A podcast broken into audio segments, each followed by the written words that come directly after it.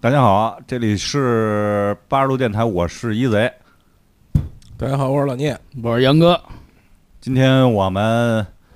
呃片头曲不一样，然后我们希望做一些有内容质量和深度的节目，哎，所以呢，我们今天请来了我们一个特邀嘉宾，特邀嘉宾，之前也来过咱们节目啊，跟大家打打个招呼。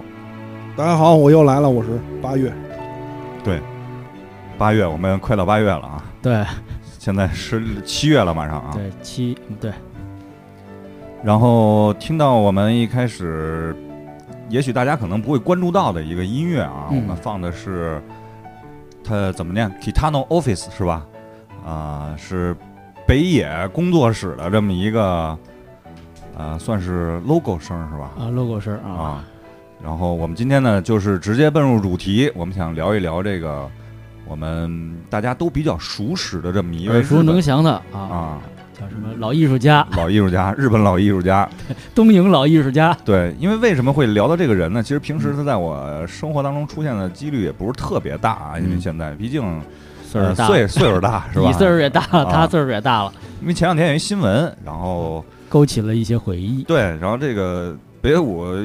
差点上热搜啊，然后那个嗯七十二岁离婚，然后把所有净身出户。自己把所有的二百亿资产全部留给了自己的原配夫人啊，自己只要了一套价值三十亿日元的住宅和自己的情人走到了一起啊。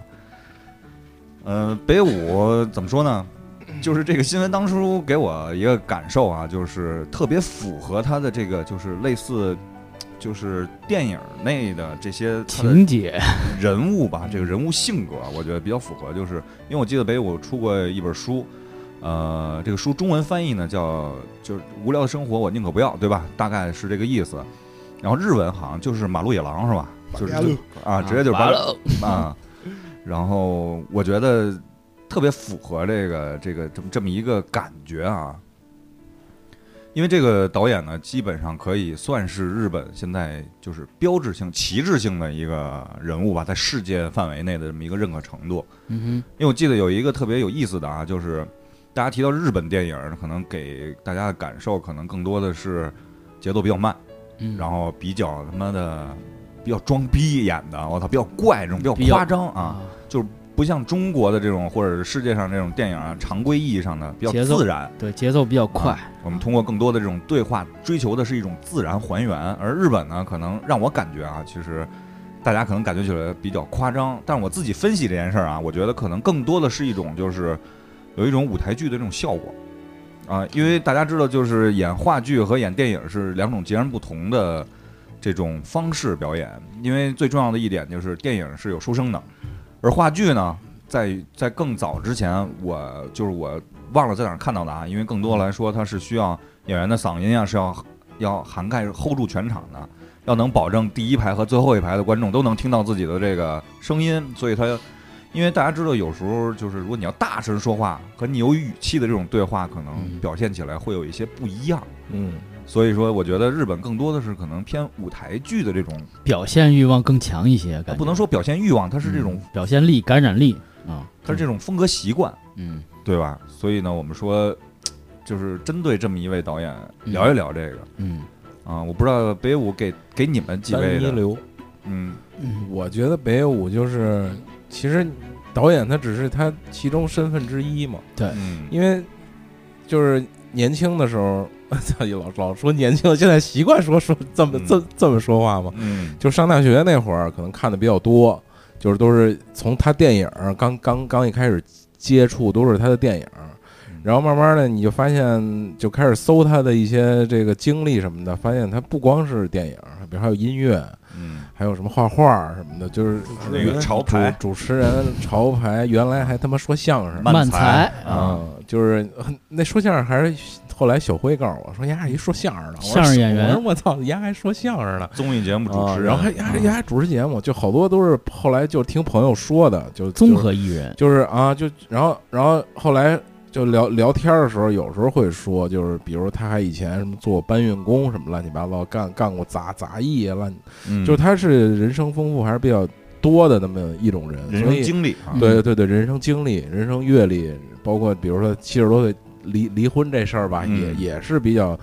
就老艺术家都有传奇人生嘛，就是叫对， 所以他应该是叫一个老艺术家，就是就是又有导演又又演员，然后因为他自己还写还编嘛，就是编导演于一身，剪辑，嗯，剪辑等嗯等等，全活儿，然后唱歌以以前就是因为知道他出专辑之后就上网搜他，刚才不咱还聊电驴什么的，我记得嗯最早就是电驴下的。嗯他之前的歌什么的，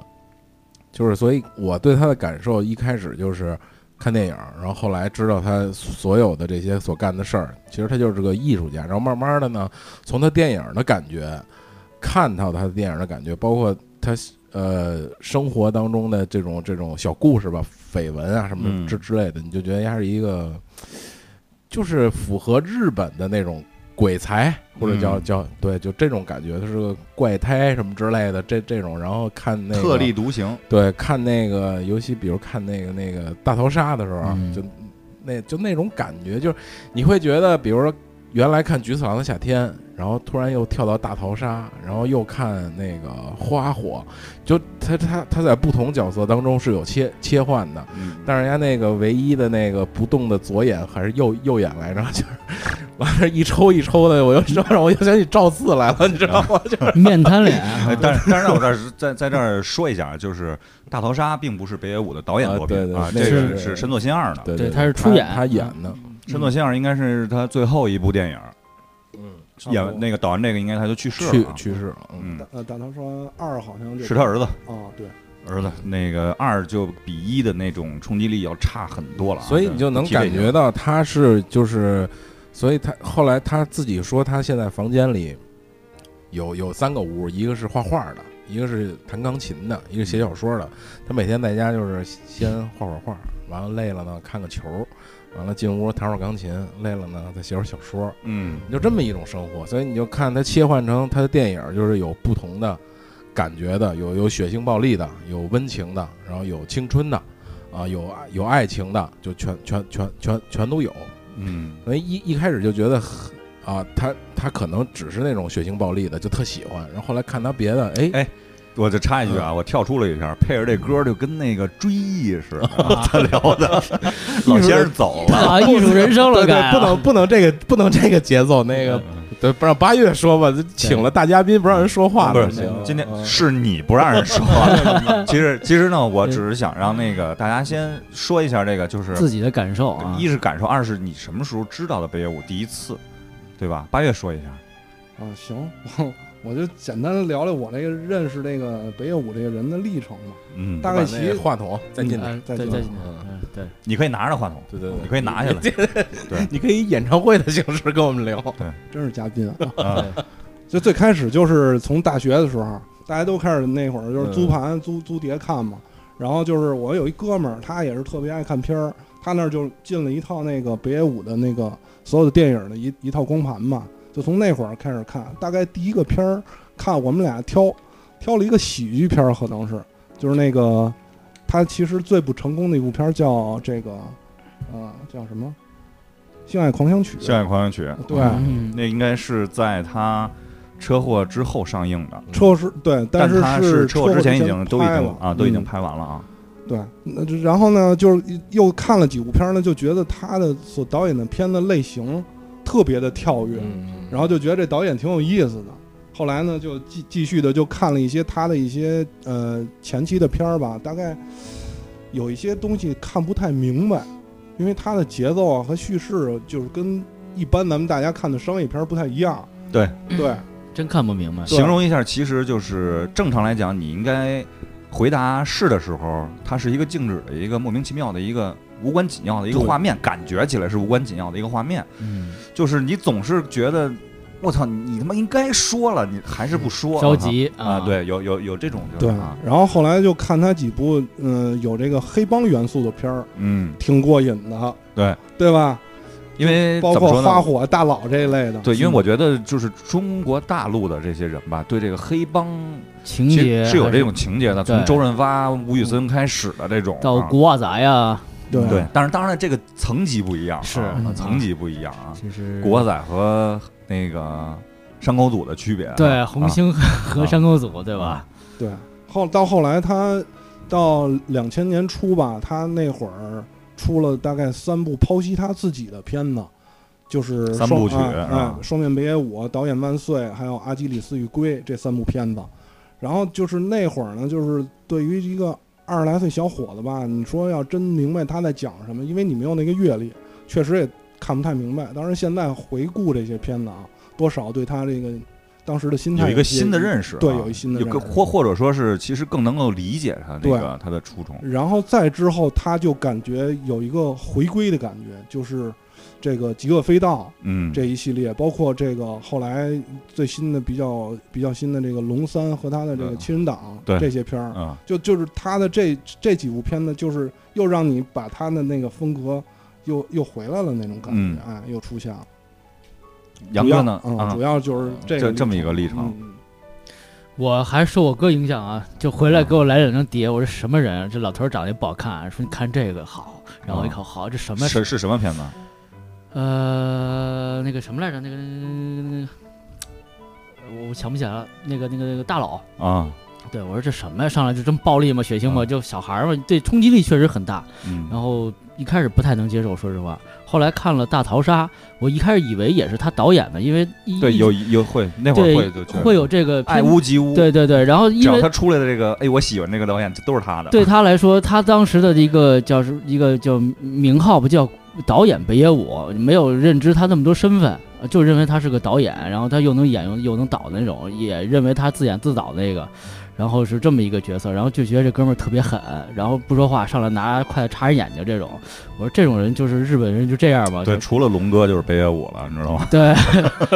就就是这种，就是特别，而且看他的片儿特别闷，啊嗯就一个长镜头，就是可能三五分钟没有对白，然后就一个自行车走过，嗯然后拍那个门，就你也不知道他干嘛，嗯就是感觉你就是蹲在那儿，就看这个门里到底谁出来那种感觉，你也得猜，得想这人一会儿是怎么出来，他嗯会给你好多这种感觉。后来就是也开始慢慢研究吧，就是这种啊、北野武啊，怎么怎么就是各种不一样的这种感觉吧。然后包括菊次郎夏天，就是哟。就是心里是另外一种情境，说这哥们儿也能演这个，就是而且没有毫无违和感，不是说带着那个黑帮的那个大佬的形象然后再演这个，他完全能摆脱这种情况，所以这个我觉得这人挺挺挺奇怪的这人，而且后来他面瘫嘛， 然后我说更更绝了，这人就是你喜形不能不形于色，然后他笑跟不笑、高不高兴都很难去揣摩这个人，嗯，我觉得这个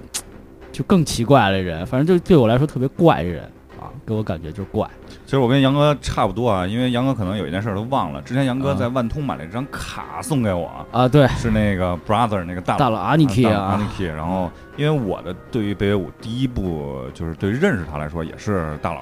那会儿高三毕业，两千年、两千零一年，然后叔有一个 VCD，啊，当时看 VCD 的那个，当时震惊的非常震惊啊。然后我觉得待会儿咱们可以稍微的去展开的去聊一聊这些，但是当时给我最重要的一点就是，嗯，就是就像他的整篇通篇下来说话台词可能都超不过二十句啊，更多的是他的就是其他的配角去用语言去带过这些剧情的推动，他好像参演的每部影片都有这个特色，对，话然后不多，而且当你发现他不参演的电影的时候，你会感觉到对白非常的多，是就是让你有的时候难以适应的感觉。我举个简单的例子，《坏孩子天空》他没有参与，当然了，因为这个是他在出车祸之后的第一部拍的一个电影，应该是在九六九七年吧，大概这个可左能那右。脸还没完全恢复呢。对，因为我看之前我采就是有的采访他，或者就是也也也消息吧，就是说就是他可能对自己，他本来对自己的这个台词就没有这个语言啊，就是没有过过多的这种自信也好吧，或者什么，就是宁可不说，我也不要、不要那个说错，不要这些瞎说反而形成了一种这种，包括你像花火，啊可能头十分钟这个电影他没说过话就是个狠角色，啊，啊，上来就直接掏枪崩，然后脑袋就一片血，全是这种 画对面你像感。花他火好像第一句话是在出租车里嗯问，问他那个，他朋友问他媳妇儿怎么着，嗯然后他回了一句，然后已经呃，我印象里就是说的比较多的啊，就是就是四岛进跟他说我要结婚了，嗯，然后他问你跟谁结婚。对对对对对， 这这好像是第一句。然后背后是他的画儿啊，在嗯在那个酒吧里，然后就是特别生硬的就停止了对，这个对话过程嗯。然后黑社会就来了嘛，然后他就把人插了嘛，对吧？然后等等之类的这些，这这个等会儿我觉得咱们可以按照这个时间顺序，然后聊一聊展电影稍微的展开一下，聊一聊我们的感受。我们这个不是科普节目啊，嗯我们并不是说专业的探讨影评，更多的还是更多的我们的感受。所以呢，就是《Brother》这个电影是我带入了这个，嗯当时就是我说说个特别有意思的例子，那个给我们的感受更多的是，就当时激起了我很多那种就是就暴是力倾向灵感啊灵感啊，就可以说是灵感。当时我们老去双安那会儿，我的梦想呢是有一条丽的牛仔裤幺零幺 Z 啊，啊，第一条流拉链牛仔裤，对，啊，然后那个就是怎么说呢？就是当时我都设计出了一个广告，就是一个人就是为了就是各种的镜头穿梭，然后跑，然后追，然后那个，然后把这条裤子献给了 Aniki，然后啊 Aniki 就是当时做一就是任务，对，当时就跟人聊这些，就是就是就是冲击是非常大，就是余温啊，对给我的感觉带的特别多啊。嗯嗯 Aniki 啊，让我了解了日本人不叫大哥，啊啊嗯而且我当时也特别不明白为什么要翻成翻译成那个大佬儿。大大佬佬那个嗯是它是一个香港话，香港逮话楼嘛，逮楼啊嗯，啊， ，C 楼和打因为他楼，的名字是 brother 嘛 Brother，对，对于嗯我们来更觉得兄弟，因为本来故事内容当中讲的更多的是兄弟情谊嘛。对啊，男人之间这种兄弟的感觉、情谊之类的，而且在同一个时期，差不多前后也有兄弟连这些其他的元素，然后正好在那个时间去混合，对，因为啊帮派电影里边更多的情分来的就是仗义兄弟，对吧？嗯嗯咱们这种就是啊，等等之类的。然后我们，所以呢，我们就是对于这个人呢，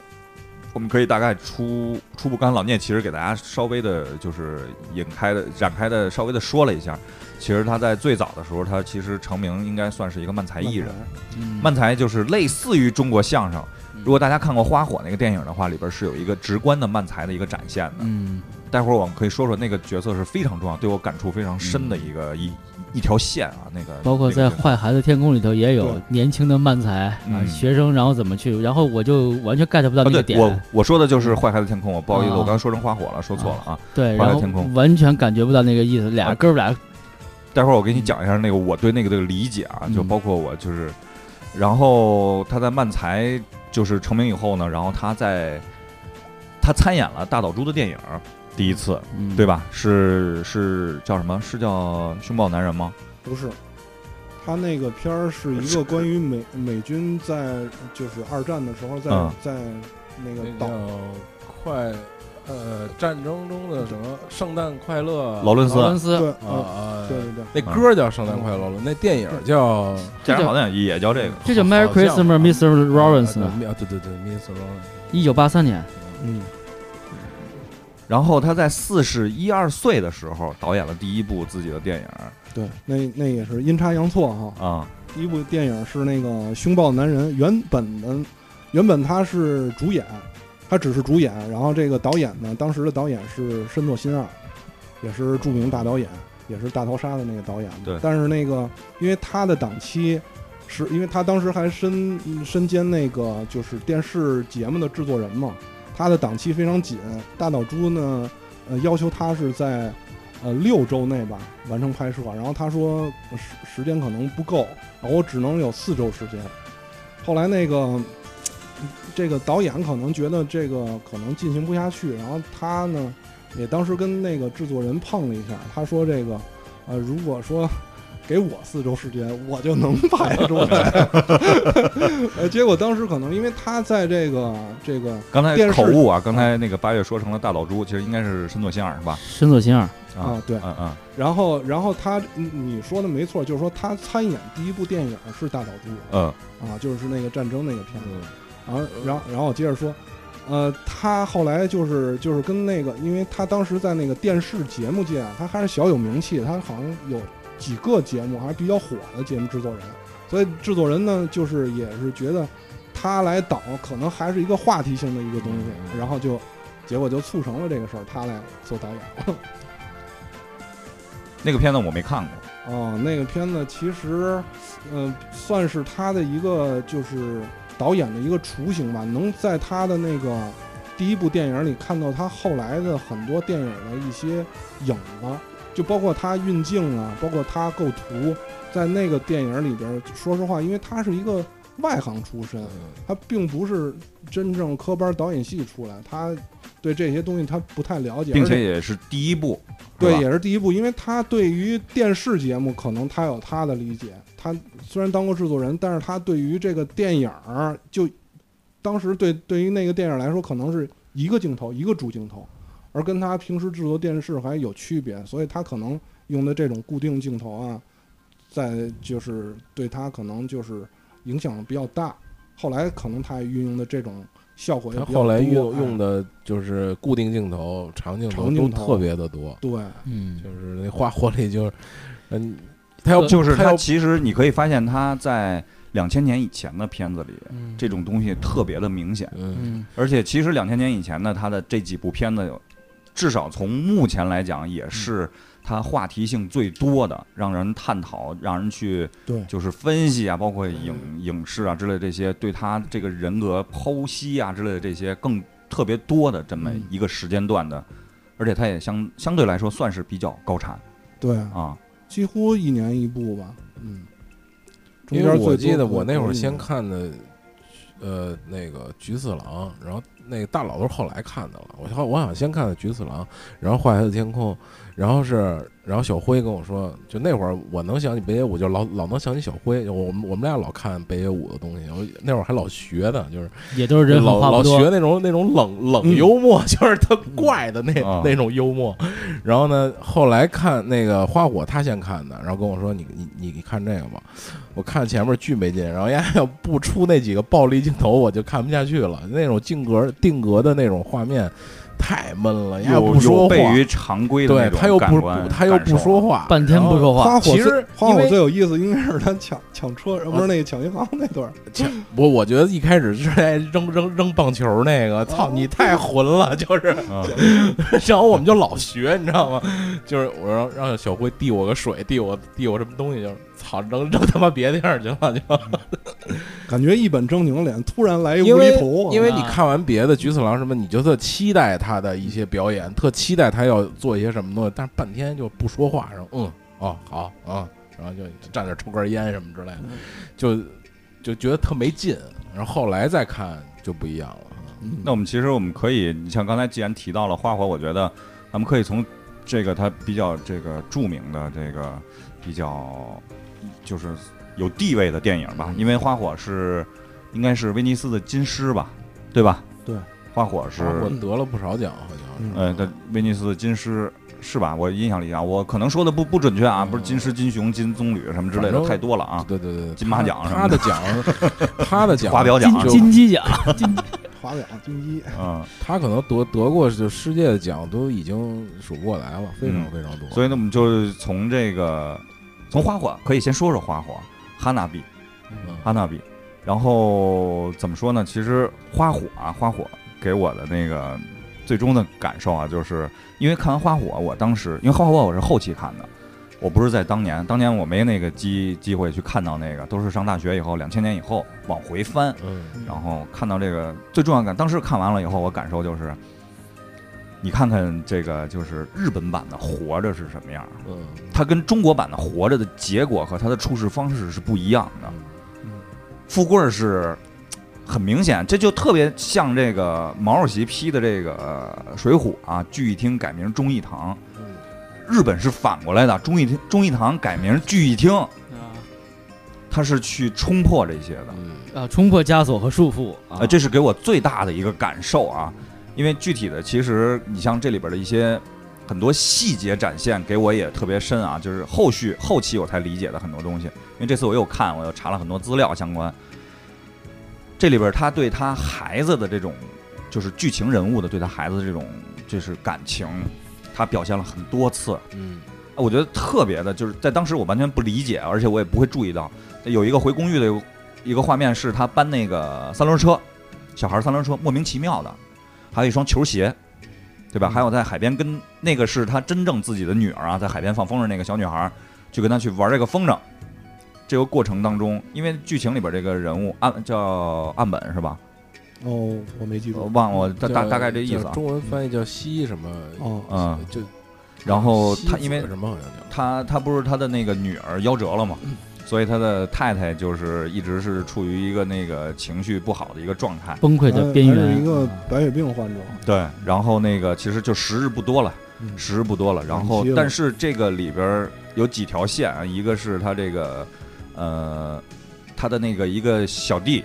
嗯不是四岛印，另外一个小弟就被抓那个凶手，然后死掉了。然后还有他的这一个搭档，大山连演的那个他的搭档，然后残疾了，然后七家家破人亡，妻离子散，是吧？都走了。嗯他用自己生命最后的这么一个，我操，这音乐配的太牛逼了，我操！追忆老艺术家啊，就是他用自己生命最后的这一次的搏，是吧？然后去挽救了很多人的一个生，他用自己的死去成就了其他人的生，是吧？他给大山连的一些嚯，画儿，对嗯这吧个？终极的哲学问题啊！嗯，我觉得就是这是一呃个对于就是他来说可能是一种弥补。嗯弥补也好，我觉得更多的来说，可能北野武是探讨生与死的这么一个相互之间的这么一个生与死，啊、呃，当然了，我觉得咱们没必要聊得这么深啊，这么深，因为仁者见仁嘛。就像我之前看过一个报道啊，就是中就是大家评论界爱给评论什么暴力美学什么之类的，嗯这吴宇森啊什么之类的，北野武。北野武就是在一次采访当中说过这个，我不承认什么暴力美学，我并不是宣扬这些暴力，而我更多的想把暴力的这些不好的、这些惨的这一面展现给大家，告诉大家暴力有多残忍。而并不是像大家这种暴力美学去宣扬它，去宣扬它这种给它做一个标签。我觉得这点我也很认同这点啊，嗯这种说的就是真的是我觉得很多人在去分析这些东西，就是就是媒体吧，这些媒体们，然后过度解读啊，过度解读，真的是过度解读啊。因为他片子有名嘛，那你你要解读它，你就得给它解读点点点东西出来对嘛，加个标签儿，加个标题，不然那编辑在那儿码字儿，他白码嘛， 他不能对吧？他不能像咱们似的说的那么太太直白，他还要给他冠以一些称称号在那儿。而且他直接展现的，像画画里直接展现的那些暴力那些东西，有可能就是现实生活它就是那样的。他为什么用定格镜镜头去拍那些？因为你用定格镜头，你你不去推拉摇移的话，它就场场景固定在那儿，然后拍那一个画面，那一画面里人的走来走去的各种动作都是就是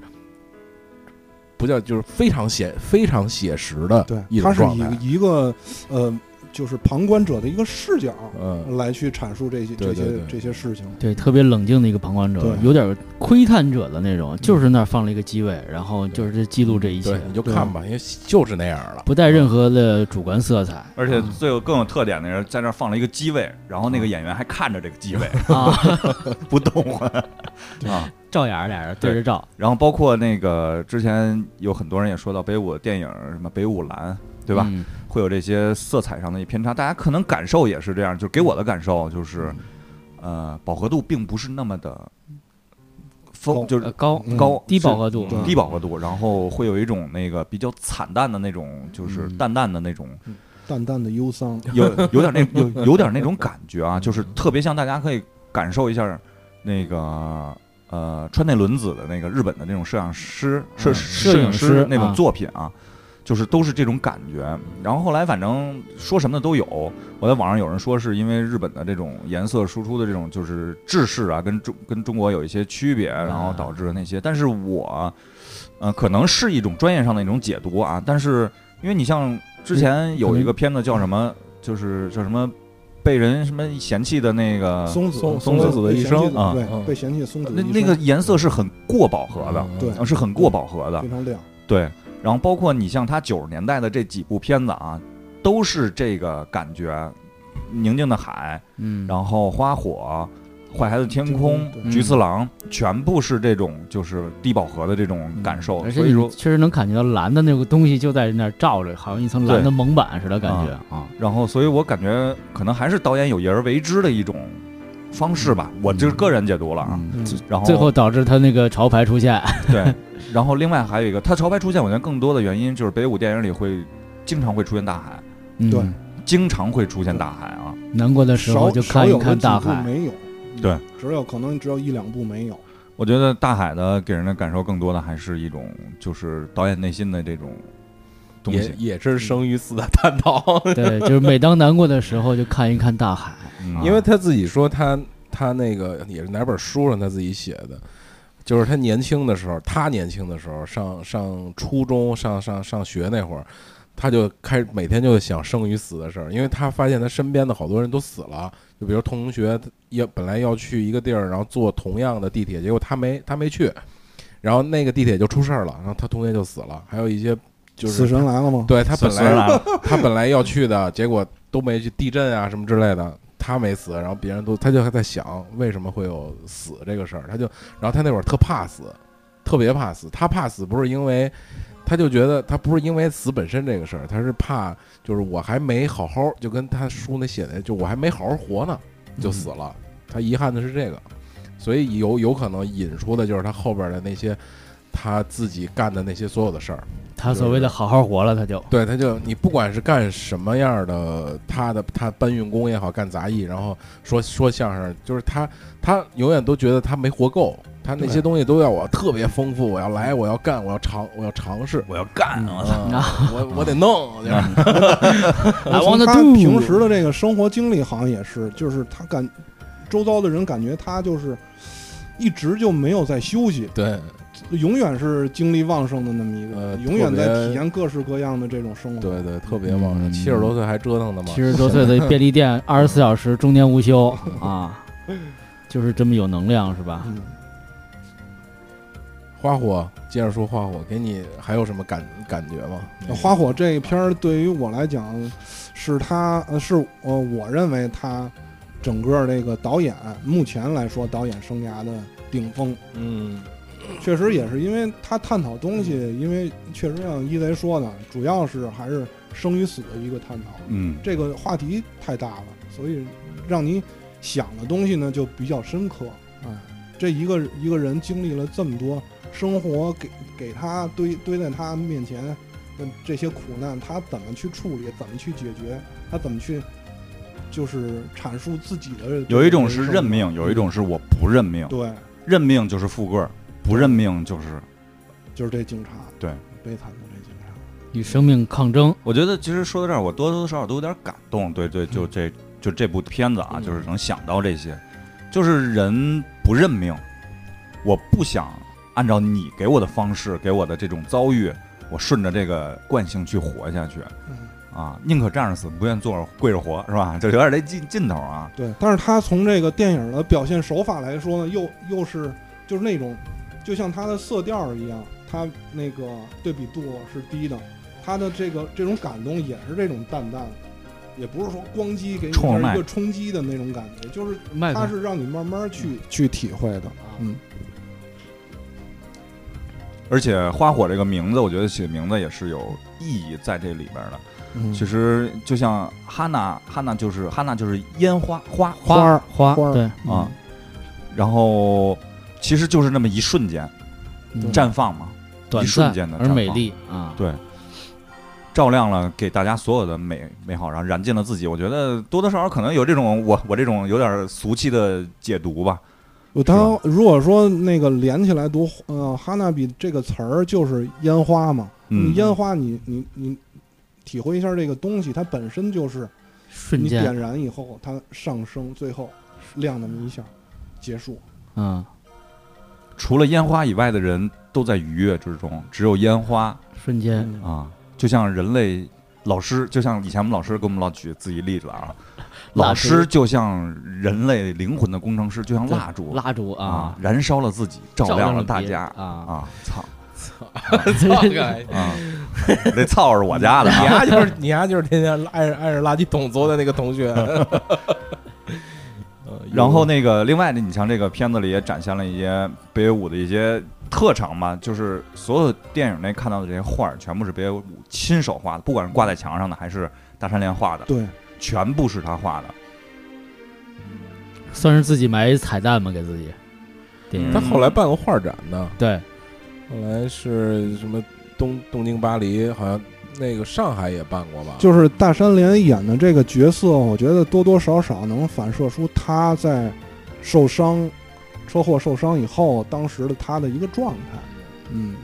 也可能作画是他当时就是比较能够抚慰解压内心的一或者个对是事儿。哎对，嗯，你说到这个，我多说一句，有点像金凯利一样，他不是说也有病了吗？然后也变成一画家了，然后画的画儿还挺还挺好。啊因为其实实怎么说呢，就是大家可能不知道，因为艺术有很多种表达方式，不管是绘画、音乐、演奏、歌唱、写作，对吧？完全唯一一个不需要那个就是与外界沟通的一种方式，可能就是绘画。因为你做个音乐，你可能需要别人一起合奏，需要伴奏，需要谱曲，需要填词，然后你可能才能完成你的这个表达。但是绘画是一个自身就可以 OK 的一件事儿。嗯而且它里边那画儿也比较有特点，虽然看不懂吧，但是就是它主要是以动物和植物的一种结合 哈，拼接，对，拼接，而且你说的这个，其实这块儿我也之前有一个自身的一个考虑啊，就是在里边有一个情节啊，就是他去买那个假车、假警车的时候，嗯，那个人设啊，就那个车厂旧车人设是一个非常暴躁的这么一个，就是操糟老嗯各头子，啊各各种他妈的狂锤人，我操什么这那的嗯狂嗯躁症，但是唯一到他这儿的时候，那个人的状态是不一样的。然后那人问他：“你买这坐警车干什么？”他说：“我要去抢银行。”嗯啊，那祝你成功。不过他他啊当时还不是警车，他买的啊是一是个是出出租车车嘛，对他说啊，他涂说装我要成警我要车，涂装警车嘛。然后那人说：“那行，那我祝你成功。然后要多少钱？二十万。”他说：“不行，我只有四万。”然后就买了。就这么一个简单的一个过程啊，就是我能体会到的一个就是，嗯其实现在这个社会也是，你会发现你说实话是一个最好的一个伪装，对嗯就是当你说实话的时候，其实是没有人信的。嗯啊、大家会推测你可能是有其他的东西，而恰恰我觉得这个就像花儿，就像那个画儿一样，你就去直白的表达这种东西，它可能就是表达的那个特别直白的意思，而不是那种让大家去剖析啊、去分析啊、去那种故意的隐藏啊、掩盖的一些，这是我当时看给我的一个那个比较大的一个感受啊。然后包括这个最后这个结尾吧，因为结尾大家都知道，结尾是两声枪响，嗯，呃，大家都，大家也能明白这两声枪响是给的谁，包括那个小女孩最后的对表情。我我多说两句啊，啊因为我听别的就是渠道的言论说他可能是呃一个开放式的结局，但嗯我觉得这个还真不是，因为你想他两个只装了两颗子弹，如果说他那个两个逮他的警员来的话，他不可能能确定这两颗子就弹对就能把那两个人干掉。对那么这两颗子弹他能确定干掉的是谁呢？其实嗯这个结局是一个固定的。这个确确实也是，我认为这个结局是非常固定的，就是因为只不过他没有把这个表现出来而已，对，没有直观的去反映出来而已，啊而给更多的是一个想象的空间吧，镜头的一个摇向大海、嗯对啊。，因为确实他这个如果说拍摄出来的话，那就太残酷了，我觉啊，得，对吧？太太那个血就腥太不了艺术 了，啊，是不是？ 啊，太直白了，对啊因为这个片子在当时在我印象里在威尼斯吧，是在威尼斯吧，是威尼斯，然后那个是全场起立鼓掌啊，嗯全场起立鼓掌，就是我都能感受到，当时如果能够坐在现场看了第一次看了这么一部片子，呃，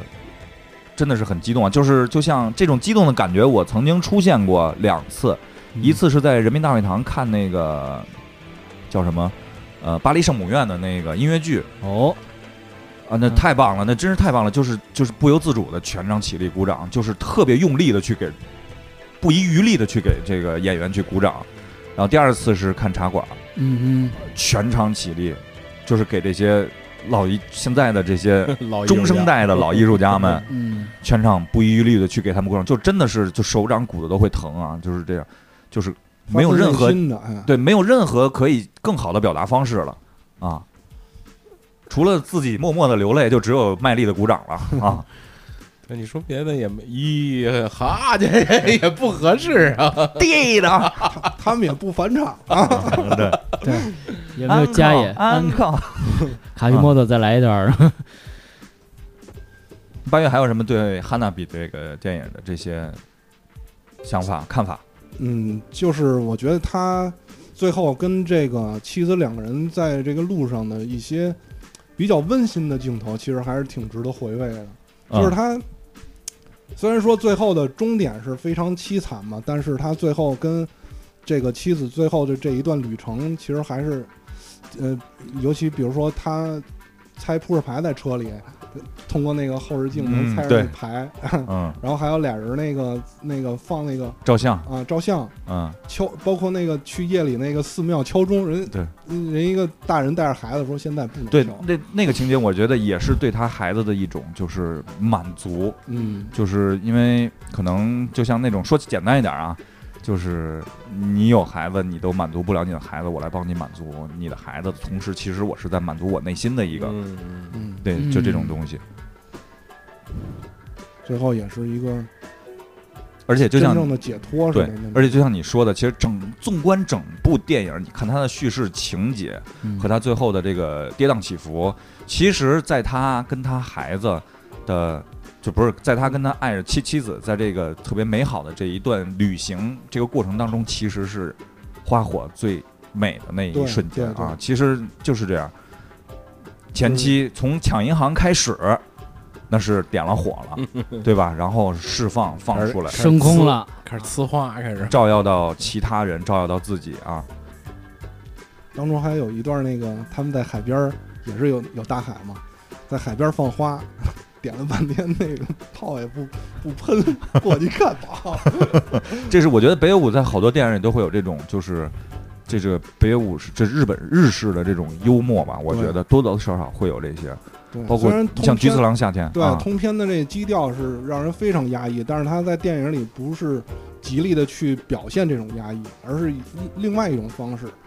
更衬托这种压抑，而这种压抑是让你时时刻感受到的对，而不是说他给你看到的那种东西，就是让你无形中一直在感受到这种东西对对，对就是一直放不开，一直在憋在那儿，特别闷。就我所所有的片儿都闷，只有是在比如说真的暴力的场合，可能真的是一个释放对，啊，就是那种是一个突破，一个释放，然后接着，然后还是一如既往的闷，然后然后你再寻找下一个可能释放点。对，其实你像说的这个花火，其实，呃，我们不做一个一二三的一个排位啊、排名啊之类的，但是花火确实可能是北野武比较最受大家认可，它标签儿最最强的这么一部电影儿。然后我们其实可以去往回追溯一下，它形成这个片子其实是有一个历程的。那那这部片子再往前，我觉得，我觉得我们绕不开的一个话题的一个片子，可能《坏孩子的天空》哎我觉得，因为这部片子，我承认《花火》可能是他成就比较高的一部片，但是我个人最喜欢的一部片子是《坏孩子天空》，嗯因为我是我不说看了很多遍，但至少我像古阿莫那么倒着看嗯那种方式的，我是看了非常多的遍。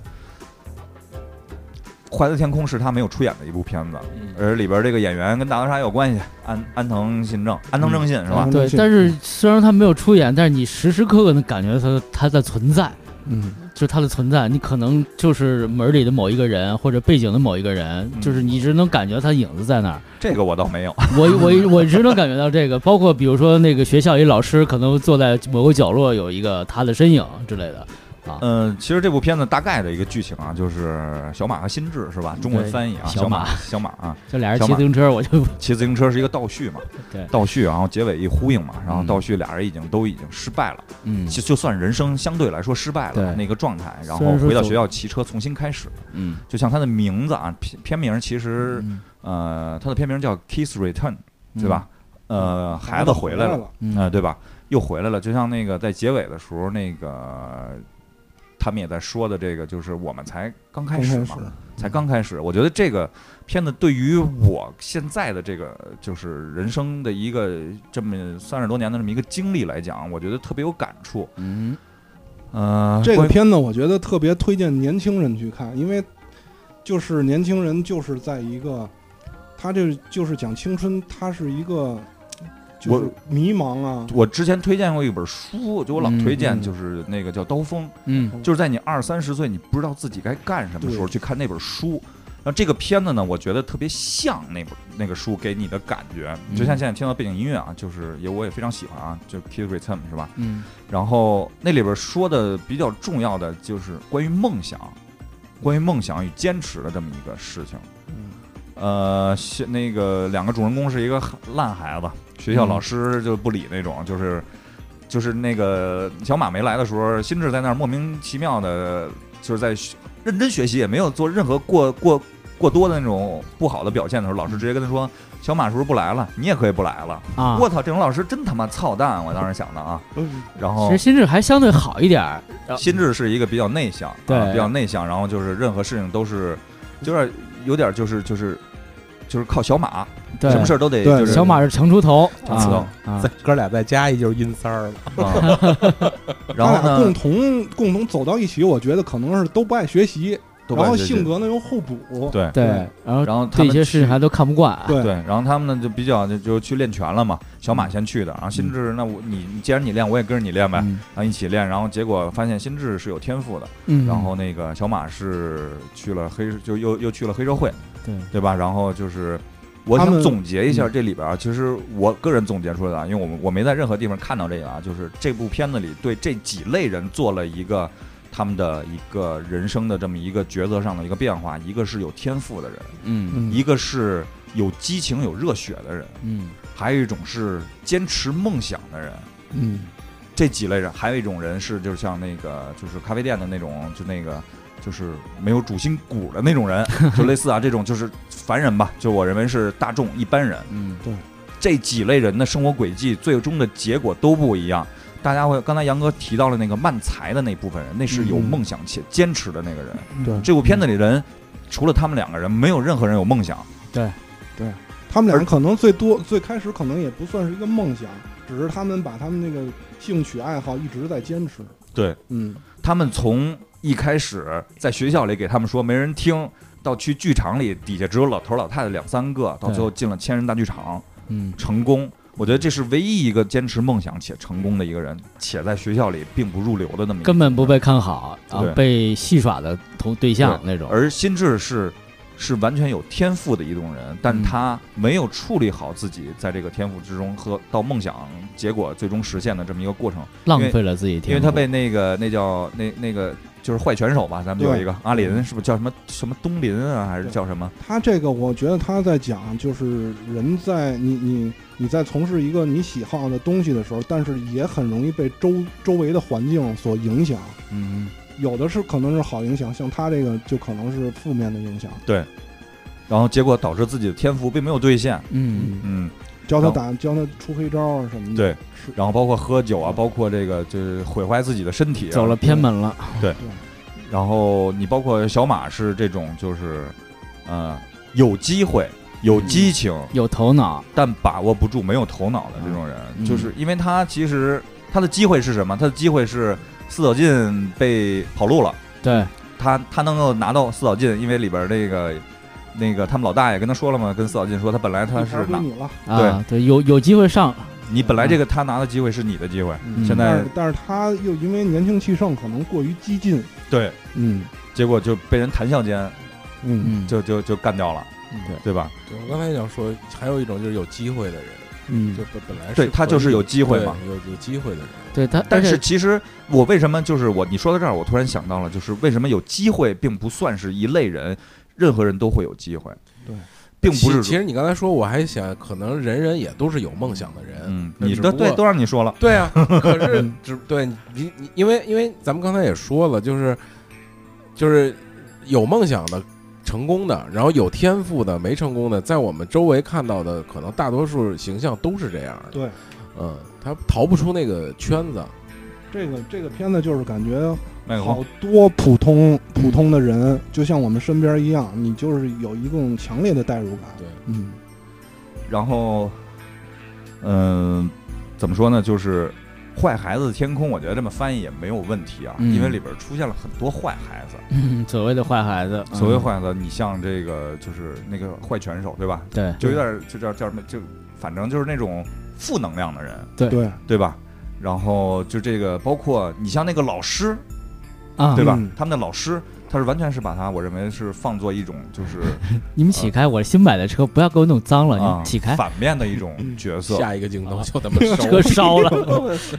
我想呀，车绝对得烧了。看到那儿，你妈的没乐喷了。对，而且为什么这个片儿对我们，嗯就是说青少年这种感觉，可能像我们这代人的感觉特别多，那个直白。因为比如说像小马他们去劫钱那个事情，其实我们小时候也遇见过这种事情，嗯，就是你跳一跳，啊、啊， 你你说没钱吗？来跳一跳，你说这出一有文钢镚件，儿，啊，是钢镚儿，搜着就大嘴巴是吧？然后你别把袜子脱了。对啊，就我们可能小时候真经历过这个，而且挺逗。我不知道现在的孩子可能没有这个了，直接微信、支付宝你直接给我刷就完了，不会像我们那种，还有说你藏个哪儿，用个什么小心计这种，还有说还有这这种感觉，所以给我们的冲击来冲击力来说，代入感来说更强烈一些，而且是处于我们虽然说是已经在二十几岁，就是上大学看这种初中生、高中生，并不觉得幼稚，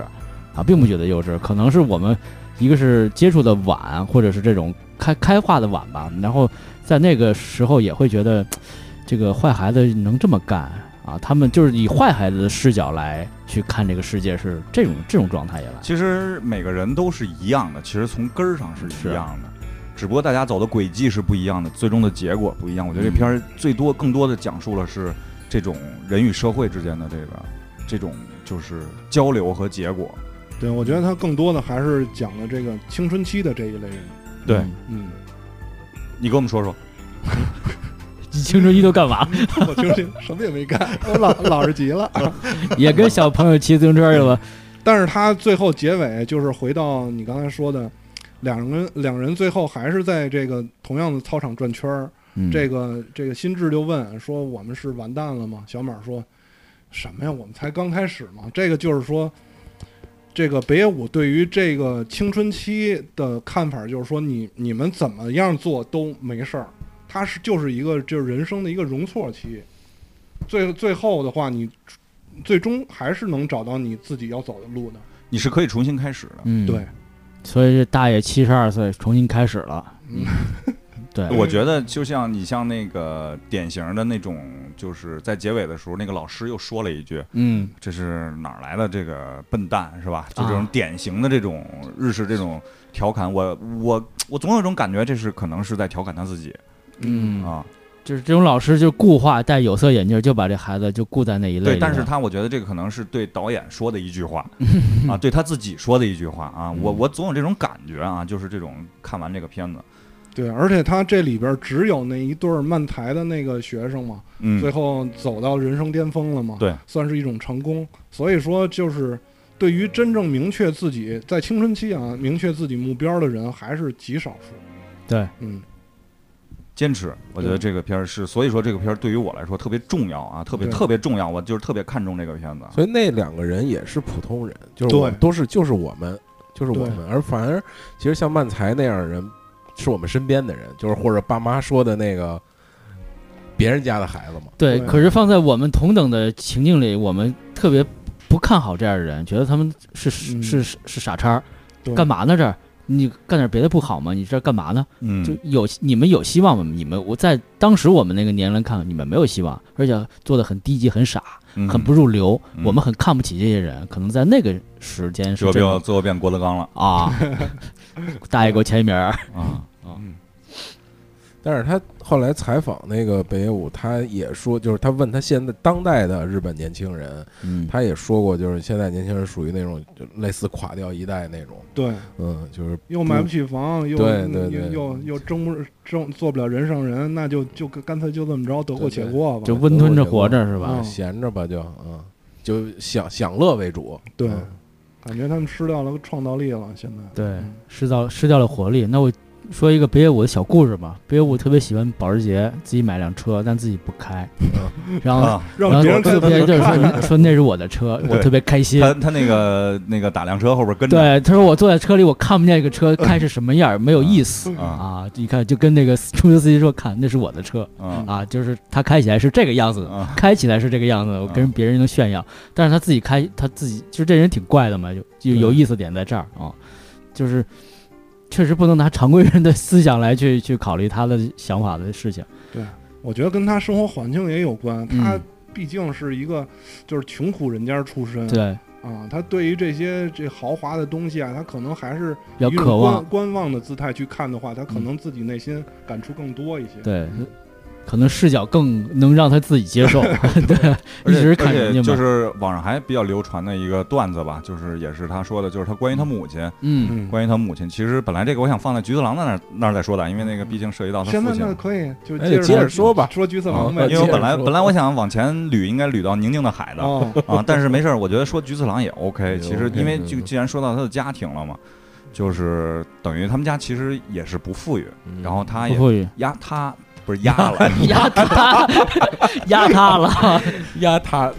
嗯，压他也比较这个，就是就是年少的时候也比较那个纨绔吧，嗯小也不不能叫纨绔，比较顽劣是吧？对，呃，比较那个、呃怎么说呢？比较闹啊，这孩子嗯他就是一坏孩子，估计是。啊。然后嗯野狼当他成名以后呢，他母亲不是每个月都管他要二十万、二十几、就二十几，就反正特别多的这种就是零花钱，两百万吧，啊每周哦，啊周薪两百万，嗯然后去管他要这个钱，什么然后他俱乐就。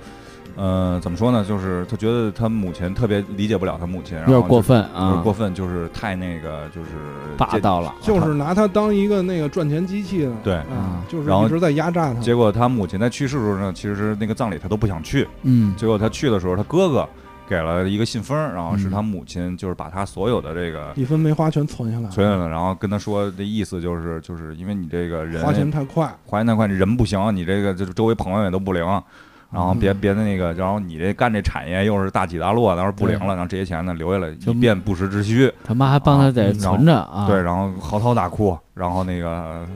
就是就是在采这访的时候就就嚎啕大哭，忍不住了啊、嗯然后也算是一个鸡汤一点儿的这么一个嗯段子吧，这个嗯大概。嗯但是呢最最终等于是跟母亲从心里和解了。对，嗯嗯但是也已经晚了啊、嗯，就像咱们就可以说到这个《橘子狼夏天》，《橘子狼夏天》我觉得最牛逼的一点啊，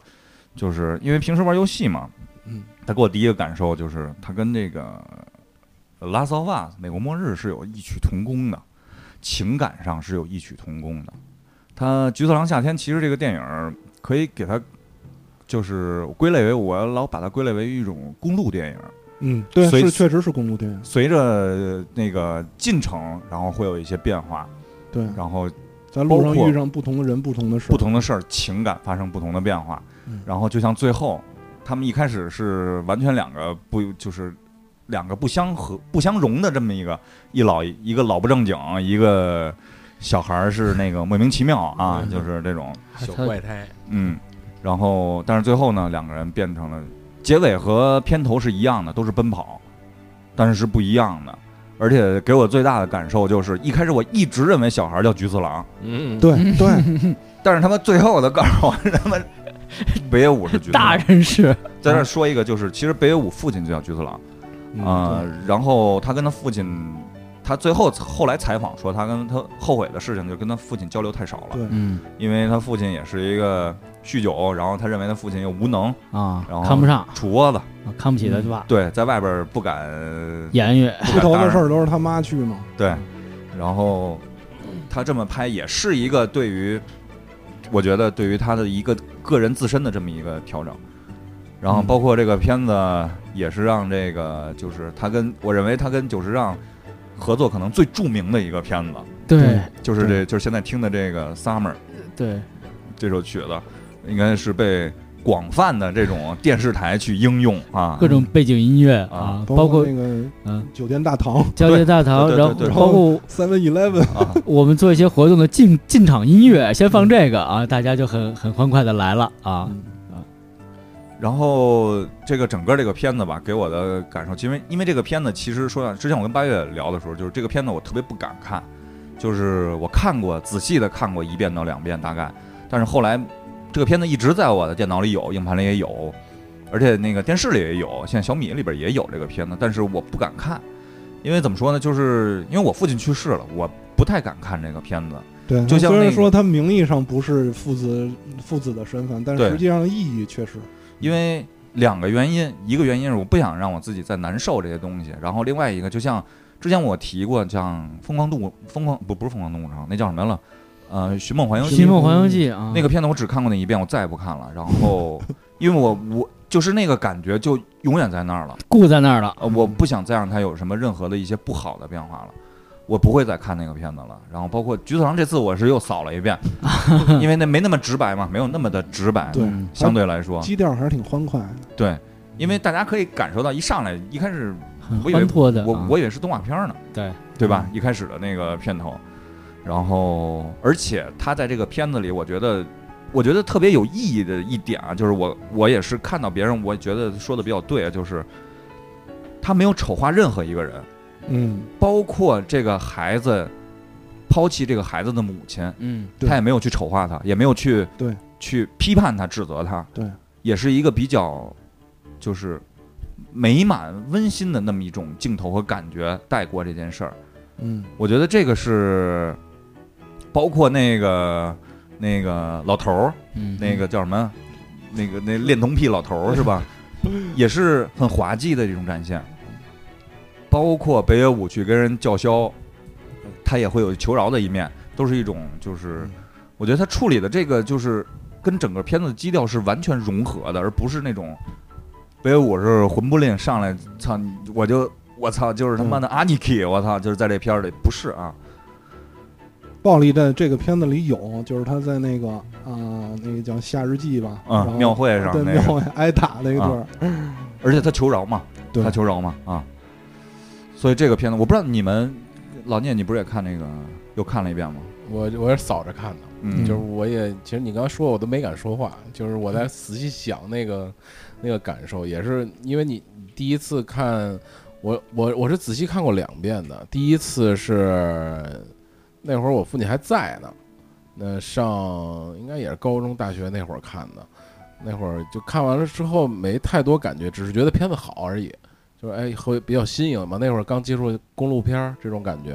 然后你后来是可能上上班以后再看的，觉得有感触了，因为那会儿我父亲也不在了，就是嗯你会有那种感触。然后前两天做功课呢，就是扫着看，就把原来看的那种感受再往回找一找嗯，啊，有没有那种那种感觉？找一些比较呃桥冷段冷冷幽默的那种点呀，什么比较好玩的那种点练游泳什么的，啊是，吧？对对对对对，比较逗的那些点，就你会特意找那些点来看，嗯。嗯，杨哥呢？杨哥， 这片儿一开始觉得特别轻松，就是没有什么太多的色彩或者是那种情境去看，然后就是一个公路叙事，然后一个大人和一小孩儿这么反差，然后这么一开始不入啊，格格不入等等等等去做那么一事儿，然后就是感觉这人的人与人之间的感觉或者所谓的羁绊吧，这种东西是通过一些事情啊，经历过一些东西之后嗯变得就是融，合融合对，变得这很神奇，改变，很神就奇，特别像《The Last of Us》这个嗯啊整体的剧情，嗯。特别像。对他用这个成人的这种呃处理事情，然后来避免这个孩子来接受一些负面的、呃消极的一对些情绪啊，对，嗯，包括对他的一些伤害这些东西。这里边儿，嗯他重点我觉得还是嗯讲一讲他公路片儿这种有意思的情节，有意思啊。遇上的好多人都、嗯都挺有特点的，对，全是漫画人物，我感觉就刻画的性格都特别深刻，感对觉，在这个故事大概前半段吧，就是在他真正到他母亲那个家的之前，他可能遇上的好多都是一些，嗯、不是那么快乐的事情。对，遇遇上一些。呃，怪怪老头儿啊，嗯然后在庙会挨打呀，包括一一些挨揍那个那个大卡车也不拉他们，是吧？都是一些不太好的比事。较无奈的事儿对，啊。对，但是自从他这个小男孩的情绪到了最低点之后，这个剧情才反开转始了开始，慢慢的，哎，嗯，包括看到一些怪人都是那么的有意思对，啊，对都是那么的美好啊，是不是有意思啊。那两个机车党啊长得那么凶神恶煞，结果是一个是非常陪着善孩子良一起玩儿啊非特常别善无厘良头，感觉啊，就是我印象特清楚一个，就是那个瘦子光着屁股，然后前面画了一只小鸡儿，特别漫画感觉涂啊一，涂一大红脸，啊装那弄一堆草绳子装那个章鱼， 呃他们那个在岸上钓章鱼，嗯，所以这片儿给我感觉就是特别想参加一次这种日本的夏日祭，就是夏天那种庙会啊，我觉得另外一种原因啊，就是我分析这件事儿，就是其实孩在孩子眼中很多东西你是不是大人可以理解的？嗯，就是怎么说呢？举个简单的例子，可能一堆孩子在一起的时候，然后有一个东西说：“我操，太牛逼了！这个飞船。”然后所嗯有同学都：“我操，太牛逼了！”但是大人一看，可能你这他妈什么玩意儿？啊我操，可能就是一个垃圾。但是在孩子眼里，我操，已经是我都想拥有这些东西，极致了啊，极，致。我觉得在孩他为什么很多东西很生涩？嗯那因为他是孩子的视角。嗯，对，我觉得这个是挺重要的，就是就是展现出来。可能一开始大家看起来会有一些怪，对，就很有些做特特别做作嗯很多对东西啊，但这些做作恰恰是孩子眼里边儿最无敌、最最宇宙最强的这些东西啊。嗯对，其实他们玩的游戏也都挺简单的哈。对，嗯，嗯你一二三回头不木头人儿那种，嗯对吧？然后还有那个海边闭脸敲西瓜，啊，都是那个很简单的游戏，但是带给孩子来说呢，就是一种快乐，就是让他忘记悲伤的那么一种方式。而且这部片子我觉得是北野武在从他拍片子到现在特别不一样的一部片子，就是嗯纵观纵观他的个人的这么一个历程拍电影，特别不一样的一部片子，特别清新的一部，但确实是又是一个比较沉重的这么一个，对，他用另外一种方式来展现的一种。对，所以网上有四个字，呃，不，四个词来形容北野武，叫冷静、克制、绝望和阴暗啊。反正就是他所有的节目里的，或者他的片儿里的，或多或少的会带出这几个词来嗯啊，或者是冷静、克制啊，或者但是是嗯我觉绝得，望和我觉阴得暗，阴暗应该是嗯加引号的。加引他号的。他所有的片儿，阴暗是一方面，但是他总总能在这个阴暗就是之余，能让你看到一些希望。嗯，嗯，呃其实你说就是八月说到这个，就是我说远一点，扯远一点，就像日剧一样，就日剧的毒鸡汤真的喜欢喝，是为什么？就是它还是传达正能量，给人对希望的东西，没错没错，无论是什么样。哪怕一句口号啊，对对对，哪怕这个社会多么的呃奇怪，多么的这个光怪陆离，然后最后还是传达出的信息是你要努力，要对要要去你要活下去也好啊，怎么为对自己的呃的理想啊、信就念、是呀，你说这个，坚我持就的一下东就西想起来那个《重版出来》啊里边那个呃女主人公啊，啊，就算他碰到了那个那奇种怪的那种就漫画家， 就那种就是编辑杀手啊，碰到这些啊，就是那个漫画就是新人漫画杀手那对个编辑啊，就是他也能比较就是积极的去面对这些啊嗯而，且这种能量能传染给别人。其实我最近在想一个事儿，可能跟咱们现在说北野武比较扯得远一点儿，就是情绪这个东西。其实这个东西特别有意思，就是我能把这个情绪传递给别人，然后别人也能传递给我。其实我们每天在讲话、在沟通很多事情，都是在传递不同的情绪。嗯，对，就是比如说我有一个悲伤的情绪，我可能在阐述一件事情的时候，会传传递给我的受众者。嗯，然后比如他的愤怒也会传递给我，还有他的不耐烦也会传递给我，让我也变得很不耐烦。嗯就包括开车一样，他很急躁，我开的我也很急躁，就是每天就是我们被这些情绪来左右来传递，嗯也是一件很有意思的事儿。我每天都在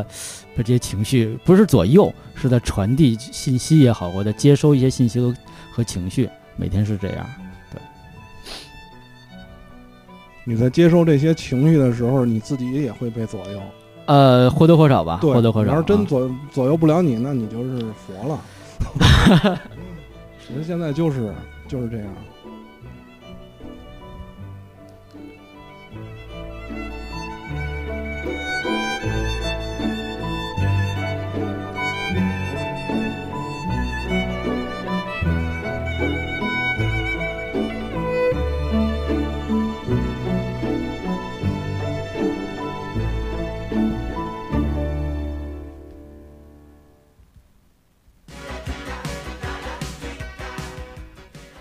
是北野武的歌，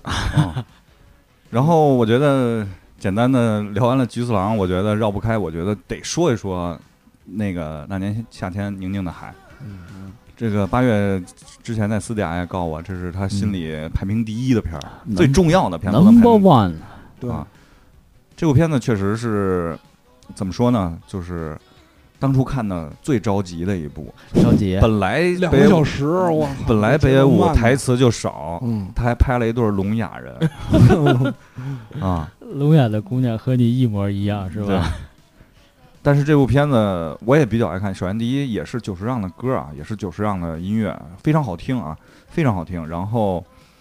另外一种就是你会发现，有很多感情不需要台词说明白，通过肢体动作和镜头的这种表现，是能够完全特别有冲击力的传给你的。刚才我们在私下还在跟八月聊，之前有一个特别重要的一个情节是呃男生在下面奔跑啊、嗯这个电影咱先给大家讲一下大概的一个故事吧。嗯就是其实很简单，一对聋哑的情侣，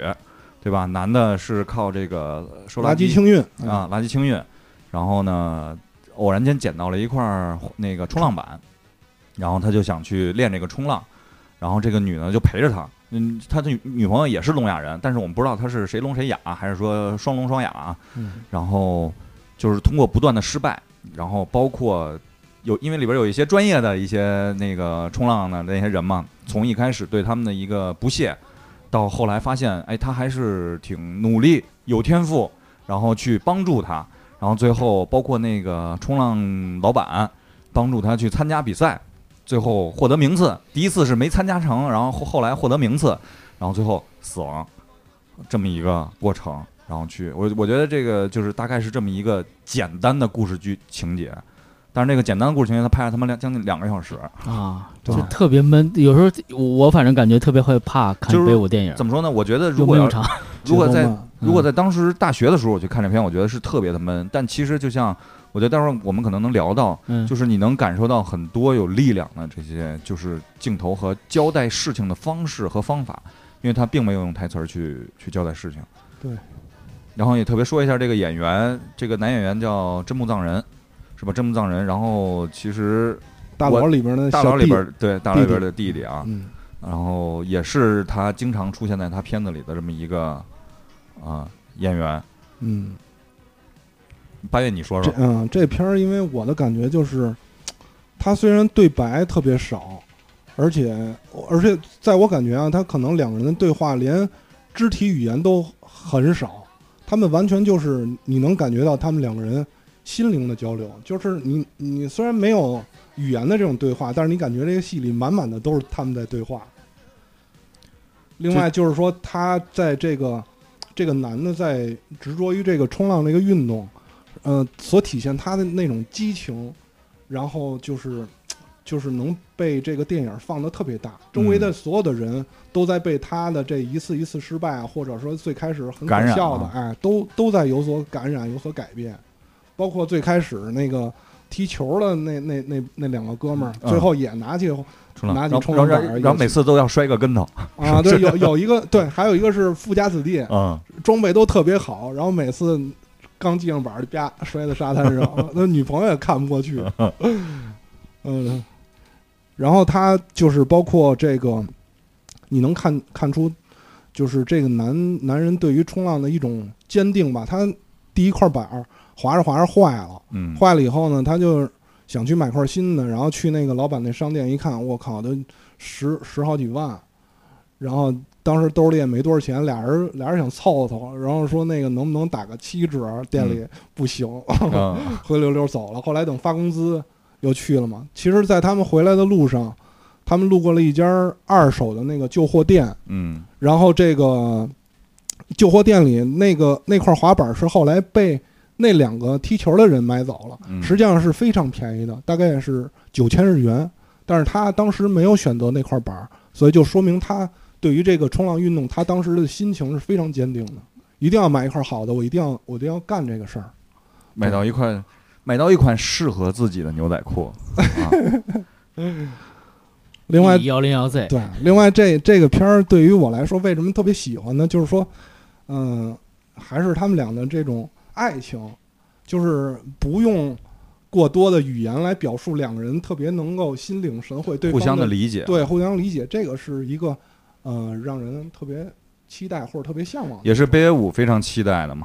对吧？因为之前在对他他跟他他他的夫人好像一直是在分居的状态，是吧对，然后包括他每月的零花钱是，好像我记得是几百万日元吧，好像是。嗯然后他他说我后来有一次不得不回去找我的妻子见面谈判，就是要增加零零用钱， 而且因为他所有的就是资产财产都在他的媳妇儿手里嘛。他好像自己也不了解自己这些收入哈。对嗯然后后来我觉得他说过一句话，就是我我就是对对于他的那个新的那个情人啊，他他他的那个情人，他说我宁我我可以为他付上生命，嗯啊，我觉得这可能是就是那种爱情前期的激情吧，激情不是那个基友的激啊，是嗯激情啊，激动的激动的激激啊激动的哎还激行 啊，嗯啊，所以我觉得这这片儿也是北野武最终也没有达到的一种，就是他想达到的一种状态吧。嗯，我觉得就是这样，就是因为咱们这儿谈探讨到这块儿，因为爱情这种这种东西，它是会变的，它就是会变，但并不是因为它变化是正常的，嗯，爱情就是会变成亲情，亲情就是他妈的柴米油盐酱醋茶，嗯，这个世界唯一不变的东西啊就是是从变玫瑰化，花变成柴米油盐酱醋茶生活从玫瑰花变成菜花，就这么简单。啊。嗯，所以说就是因为这这种东西就是这样，但是有的人可能理解不了这些，接受不了这些，那就会变成很多一些如何去处理这个双方之间的这种关系嘛，嗯嗯对？吧？你不爱我了，是吧？这个这个是经常会说会会听到的一些嗯啊，你你没有变你你变了，你跟以你变了前你跟你要是以前你不会这样，嗯，对吧？但是我觉得，而且男的多半儿不会回答这种问题的好溜个， 啊。好溜而个且就是说，面对于这个生活中当中这种感情的摩擦，他这个片子里也是处理的特别特别好。摩擦，对，那个就是，嗯、富家子弟他他的那个那个女朋友，因为嗯觉得那个他那个男朋友太衰了嘛，然后嗯就是谁滑得好，他老坐在人身边儿，嗯，就包括他坐在这个这个主主人角公主人公的身边儿，然后就被这个他的女友看到了嘛，他就觉得好像这两个人是不是这有一这男的腿不喜不喜欢我啦？然后嗯这后来他就不再去看他这个冲呃浪冲浪了，然后呢就是这男的也觉得他不来了，然后就去找他，因为他们两个没法儿用语言沟通嘛。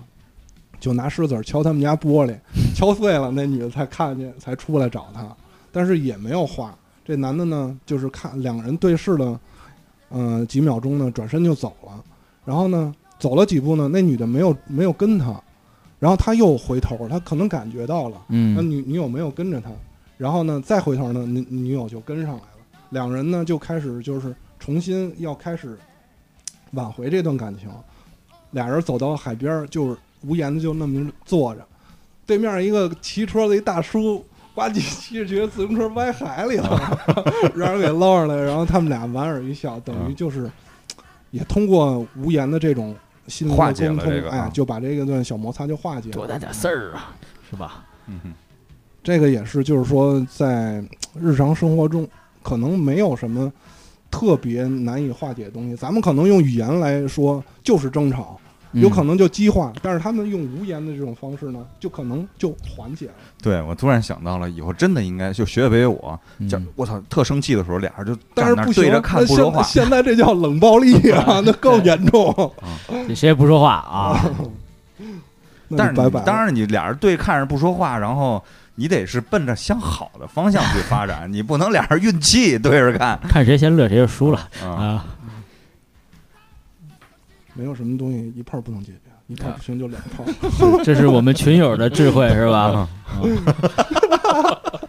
有截图嗯， 好像是是吧？ 对对对，对，然后不怎么老看，然后一下好好几千条，现在对，就最近是复古啊，对，然后我也倒不上去，也不知道说什么，也不敢问，也你不就敢发说。一个认识是缘分就行。我看那小孩都扭曲 了，嗯嗯这片儿觉得就是说，还有一个就是他用这个固定镜头的这种手手法吧，是非常非常多，几乎贯穿全剧吧，也是、也是他的一个大胆的一个一一个方面。你接受也好，不接受也好，但是确实这种方式，我觉得对于这个影片来说是最棒的。反正这个片儿我是也是特早之前看的，然后复习的时候我就没看，复习，印印象不深了。然后你在你说那些桥段的时候还能想想起来，然后我就能想起来最令我深刻的就是在那个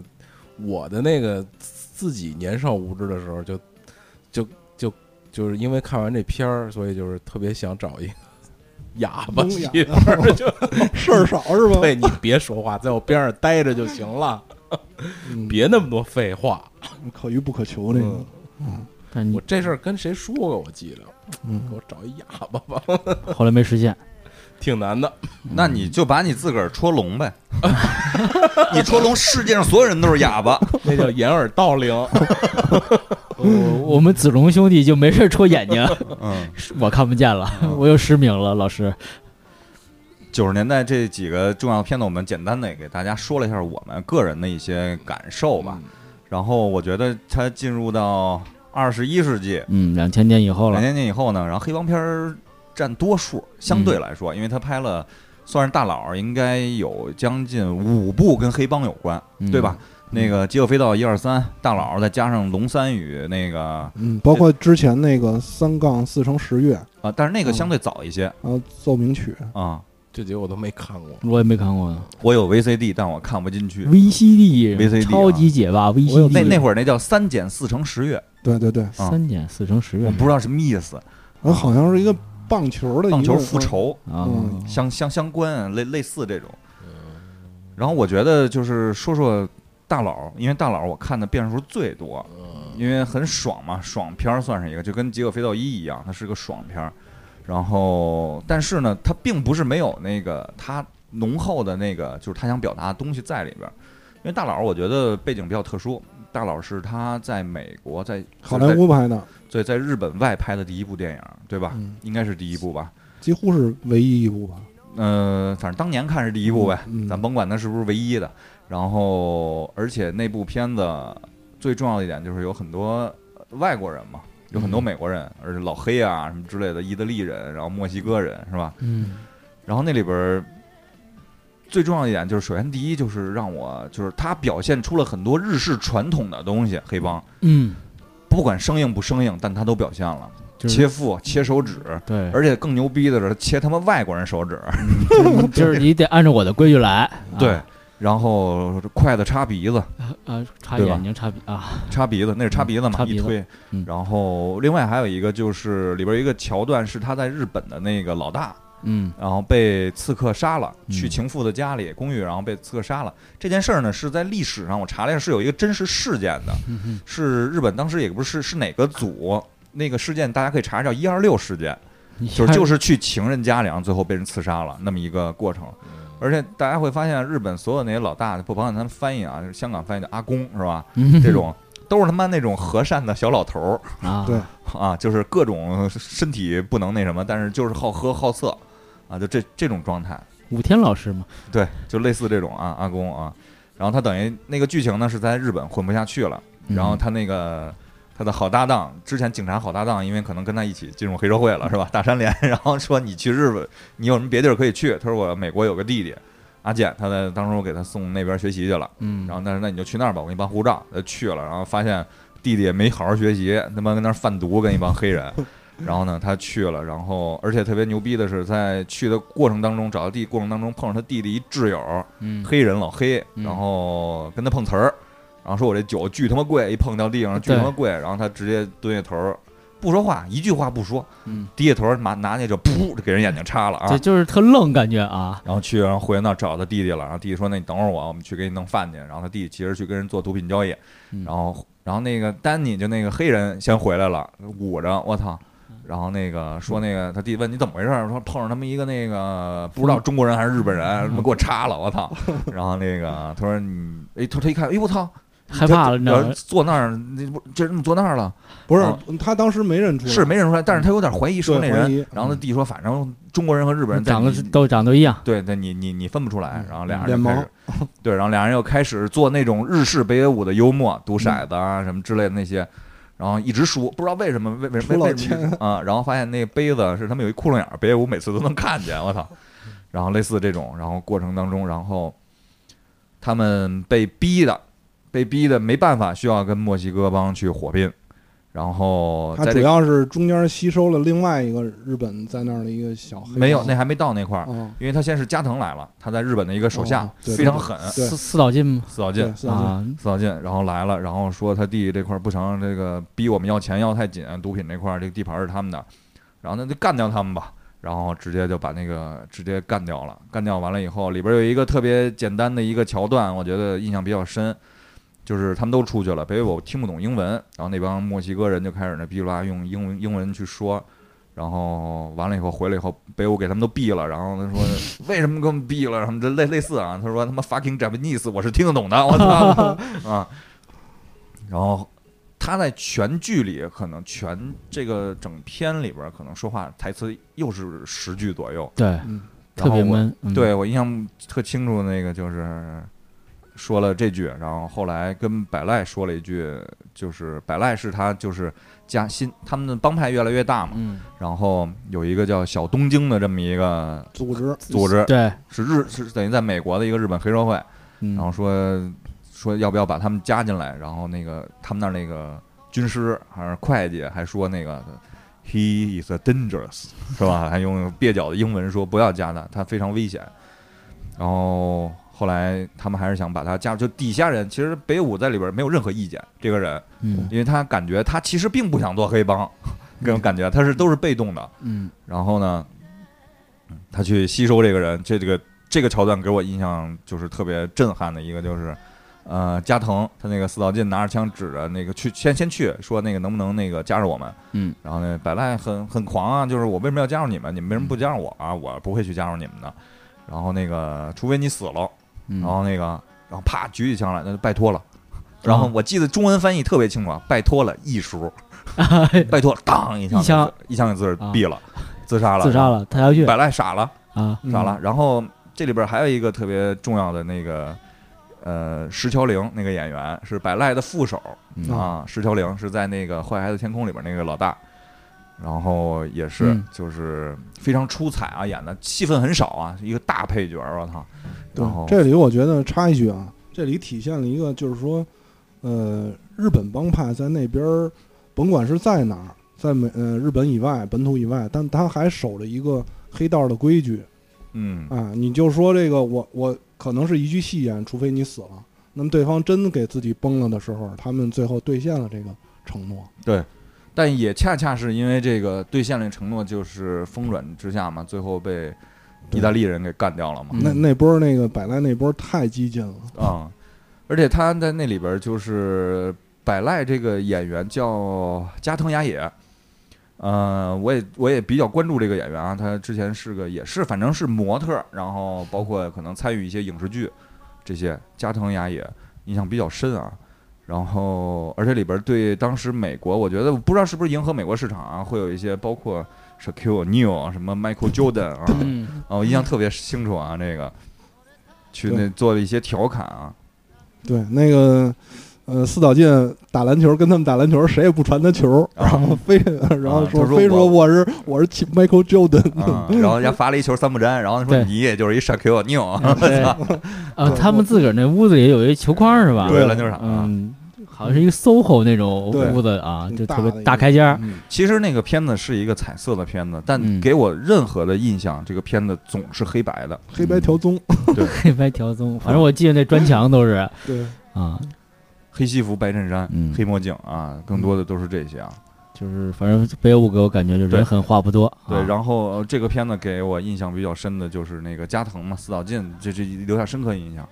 然后包括那个后续的这个黑帮片儿，你像那个叫什么来了，《极恶飞盗》，嗯《极恶飞盗一》里边的那个，刚才我们还在聊追名菊平，嗯，嗯嗯，一个喜剧演员是吧？在那个片子里演的是，我操，太狠了，我觉得就是到位。唯一一个印象深刻的演员，我不知道老聂你看没看过《饥饿我飞盗没》？看过，饥饿飞盗，嗯，没饥饿飞盗看过一是非常值得看的啊，一个嗯爽片儿，嗯一个爽极片儿啊。恶飞盗三部曲后两部看不看，嗯，无所谓无所谓，但是嗯第一部的是回去补一很下，棒嗯相当不错啊，就是节奏嗯啊、剧情，然后反转，表演，对，都都非常到位啊。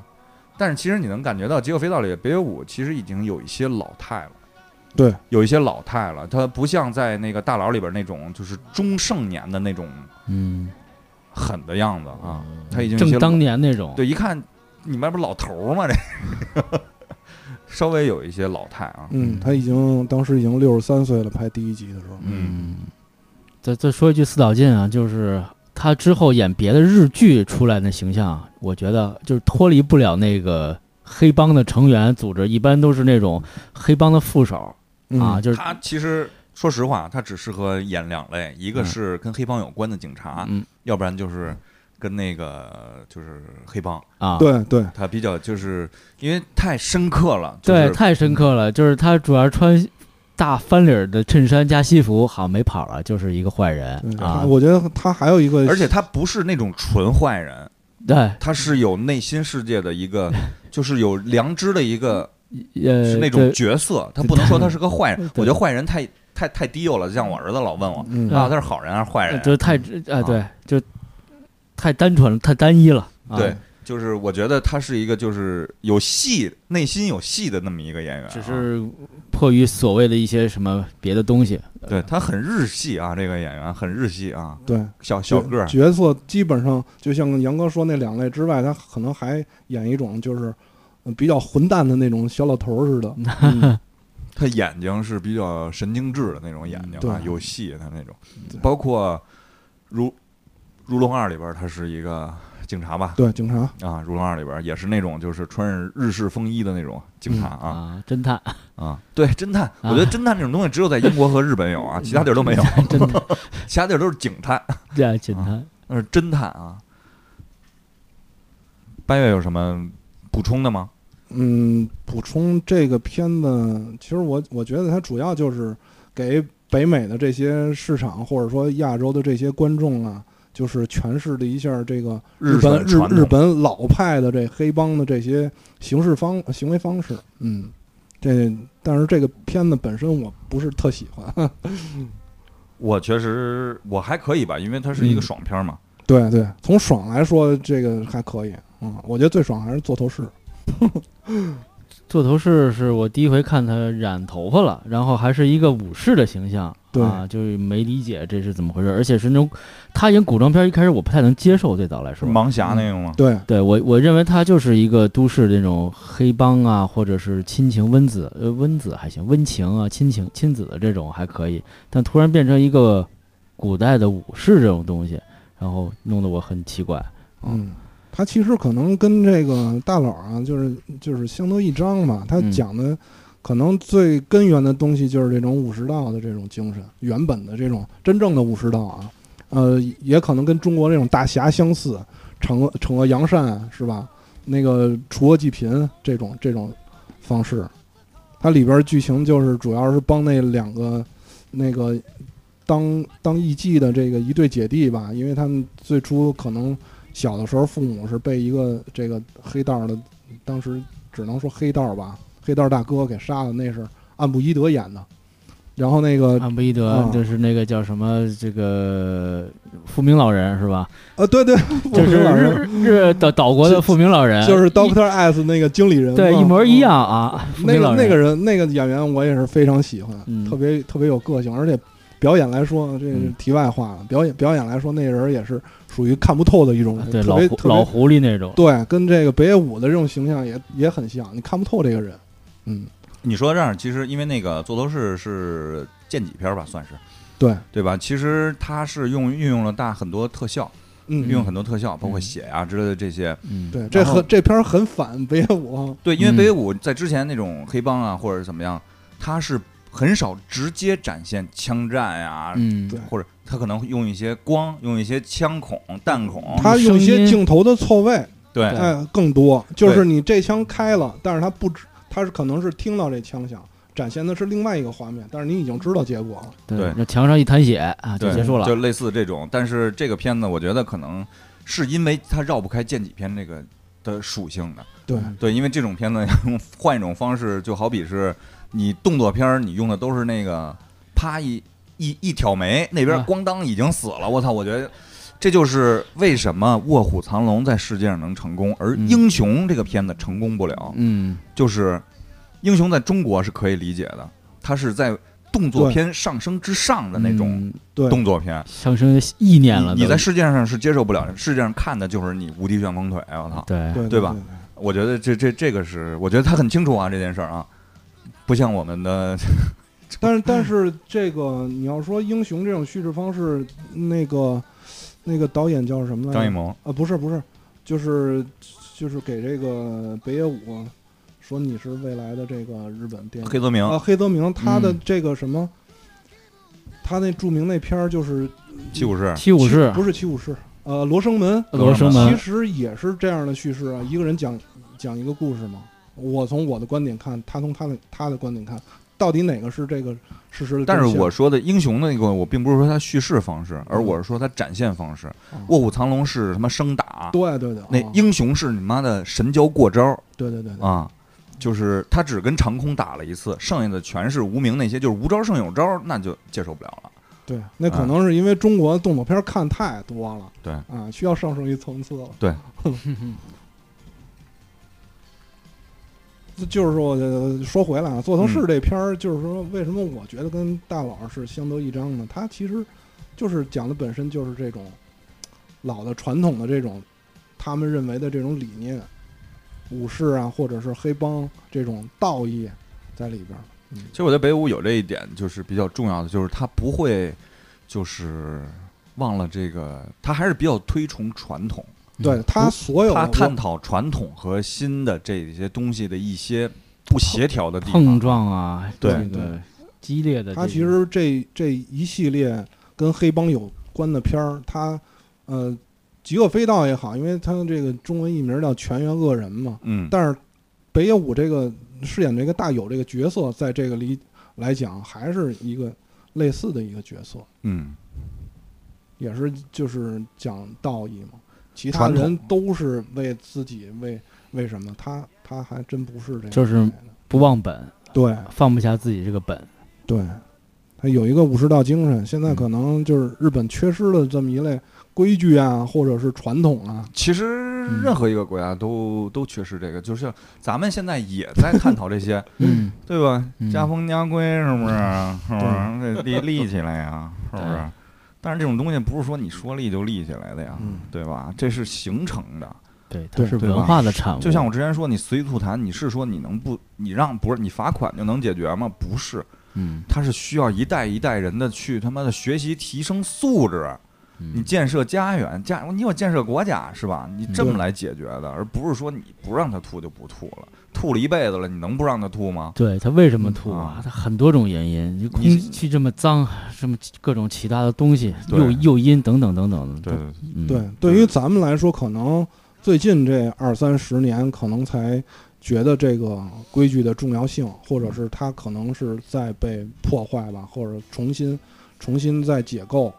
再重新组合。那么对于日本来说，可能他们的经济发展是比咱们要超前很多，好几十年。那么他可能就是经历的目前咱们体会的这种状态，所以他嗯陈述的这些东西可能。跟咱们现在目前的状态是有点类似，嗯，咱们比人晚呗，对，嗯但是我觉得日本就是传统的东西特别传统，还不像咱们，咱们已经好多都没有了，都抛弃了啊，对破破掉了啊，破掉了。然后就是完全的纳新，在纳新的过程当中就很迷茫，不知道那些东西是不是对自己好，或者自己是不是能驾驭或能适应这些东西。然后在这过程中也产生很多反复或者是不确定的东西。但是日本呢，可能是老的东西就是那样，它一直会是那样，我们就是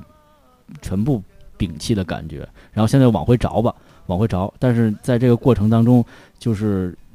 人的呃，这个叫什么？就是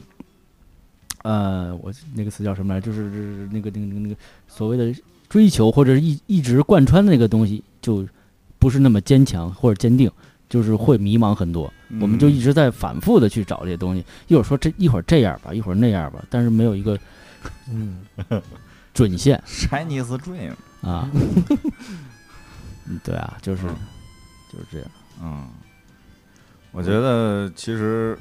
就是说了这么多，后来后续还有其实它比较重要的，就是很多人比较推崇的啊，它的三部曲，嗯，对吧？其实这三部曲呢，我觉得，我觉得啊，就是从至少从那个什么来讲，应该是从他个人的这个三个方面吧，对，导演从三三个角色，对，然后画家，对吧？演员，演员这三个角色去去去怎么说呢？去总结自己也好，或者是去探讨也好，剖析自己也好，我觉得可能是他该带给自己的这种东西，因为这三部片子绝对不是爽片儿，对，对，嗯，大部分看商业观电影看惯的人，可能不会去看这三部片儿，嗯，因为他尤其头前两部《双面北野武》和这个《导演万岁》来讲，这两部片儿的，就是叙事结构都是那种跳跃性的。对于他，在他来讲，他他管这叫立体立体式的，嗯就是有点像立体式画派啊，你可能看不太明白。他这会儿说的是这样，尤其尤其双面北野武，他可能一个人分饰两个角色，一个是就是两个人长长得都很像，而且名字都，嗯，那个那个那个普通那个龙套演员也叫北野，我嗯没说他是不是叫武啊。另外一个那大佬那个染金发那个，他是一个电视制作人嘛，有两个两个角色，一个是一个可能代表他就是打拼，或者说刚接触演员的这个从从一开始怎么来进要入这个行业低，初嗯级的这个，对，初级，一个是到他功成名就以后，两种心态，两种表现方式啊，穿插的来讲，《导演万岁》呢是，就是他可能，嗯，觉得周遭的对他很多评价，可能是他就是嗯难以接受，大家可能觉得你拍这片儿也拍不过这个谁嗯啊，你拍那片儿也拍不过这小金安二郎是吧？你拍不过那个这黑泽明，所以他通过这种对自己各种导演方式的这种戏谑吧，来就是讲述一个他可能内心的一种反抗。我嗯觉得我就是我，我带来的东西可能就是这样。但是就是说，如果说内容或者说我讲的东西你看不懂或者看不明白，那也没办法，我就是我。我觉得这可能包括他画的这些第三部片儿，其实阿基里斯与龟对于他画家这个这个这个这个身份这个阐述啊，其实我觉得他倒说的是另外一个层面的东西，因为他这个故事情节比较简单，就是一个小孩儿最开始他可能是一个别人一个大画家说这孩子哎画画不错啊，把我这个这个帽子就给你吧，扣上了，啊，就以后你你长禁锢你了现现在现在你可能带不下去，以后你就带吧，你就一直走这条路吧。然后他们家可能又有钱，最后这个他们家可能就是从这个家道兴盛到衰落以后，他也没有收入来源了，但是他还坚持这个画画，最后穷困潦倒，一幅画也没卖出，没没卖出去。最后他媳妇儿，对，中间过程当中就是说，呃呃，这个他要去卖画，去卖画那公司，那那个人就说你你这个画儿你卖不上价钱，或者你现在大众需要什么东西，你来你来画。但是他又赶不上这时代，就是阿基里斯与龟嘛。你这让我想起了那个《独自等待》里边一个桥段。嗯，您说我再给您加一飞碟怎么样？ 哎，酷酷酷，小朋友就喜欢这 些。哎，我就是不加。对对对，嗯，我想起来这段啊，对他就是说，你市场是你可以就是需要这个市场迎合的东西，那么让别人来去做。我并不是我追市场的需求是我是永远追不上的。嗯哎，我呢，我就是要坚持我自己。我觉得这三部影片主要它不是说剖析或者是怎么着，它主要是讲了他一个态度。嗯，嗯，这是我的理解。嗯，主要是我没看过，嗯对，主要我没看过，没有什么直接的我感受。嗯我大概了解过，但我也没有确实就是像之前那么样的电影。因为说句实话，嗯就是你从玩游戏就能发现，大家现在游戏出的更多的是枪车球，嗯大家关注的更多的是打打打、嗯吃鸡杀是杀吧？杀等等之类的这些快节奏的东西，啊嗯很浮躁，嗯很难有很难有静下心来，很难有时间和自身的意愿能让你静下心来去耍一个什么？去说，因为社会环境不允许你这样，家庭环境也不允许你这样，你自己都不允许你这样，这这这样去有这么大段的时间去体会这些东西，而且就算你体会了，又他妈有什么用啊？没有用，这就是自己对现在做的这么一个判断。所以呢，这些东西来说呢，就是我们更多的会被屏蔽掉，会被现在年轻人屏蔽掉。游戏也是轻车球，老聂只玩球，对吧？那我一说就是怪物猎人，就赶紧的，就是啊，就赶紧打个大龙，是吧？ 之类的这些，就是不愿意再去体会那些更节奏缓慢的那些细腻的东西。而日本电影恰恰是这样的。我现在其实我更想说另外一个问题，就是最后我们再延展一小点儿，就是嗯嗯，其实北野武跟我们国内的这个贾樟柯是有一些关系的。嗯这两个导演，不管是从拍摄的方式上，包括他们在这个就是怎么说投资上吧，因为北野武那个贾樟柯电影是从哪部开始我忘了，是那个是北野 Office 是去给就他从投资小五吧，不是小五，小五之后应该是，呃，反正反正就是反正他们俩之站间啊，站台嗯，这个具体的我说出来我怕说错了啊。差不嗯差不多就那个嗯时期，我觉那得个时期啊，嗯对，当然我因为其实去给他们做的投资们，而且逍遥好像已经已经是了，嗯，嗯，而且那个另外一点，北野 Office 并不是说北野武是老大这个这个工作室，嗯，然后其实他这里边实际的那个人我忘了是叫森什么昌森昌行，森昌行，因为大家可以看到贾樟柯电影里边会有这个叫什么呃 Kitano 嗯呃 Office， k i a n Office 啊，包括森昌行的那个名字会出现啊。嗯，然后北野武对这个工作室来说就是拍片儿，没有任何的那个他不有没有经营的这些理念，他不去参与。然后大家我能感受到啊，就是贾樟柯电影里边后就是中期吧，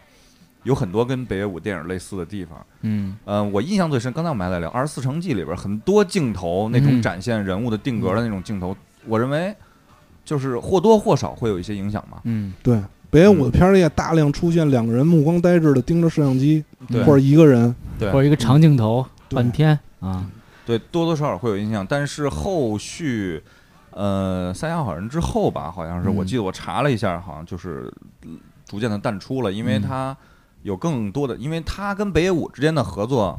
更重要的是资金上的这些投对资对的啊，投资的这些合作啊，因为北野武确实对贾樟柯可能这个工作室对这个贾樟柯比较看好啊，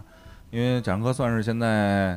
中国这个这叫什么文艺电影的头牌了吧？对啊，应该是头牌了吧，熬出来了吧？嗯，呃，他前面人都死了，算熬出来他了、啊。拿过金狮吧，嗯，反他基本上就是全是参展片嘛，嗯，他没有上映的嘛，几乎没有在国内那个。三好人上映了，是他这，因为他跟国内的这个缓解了嘛，啊，就是因为缓解了，所以这个对于资金上的需求并没有那但么。是三但是三峡好人之后那个二十四城记，不是江湖儿女也江上湖儿了女嗯江江说儿儿女也上，中间有一个北那个那个谁江武演那个叫什么来着？啊，有那有那角色，什么逍遥啊什么，不是，呃，江江武直接把那个县长给崩了那个，对，哦弄一个鸟铳，弄一喷 子，对，弄一喷子呃穿那片儿就军大没衣没上嘛，是 吧？啊，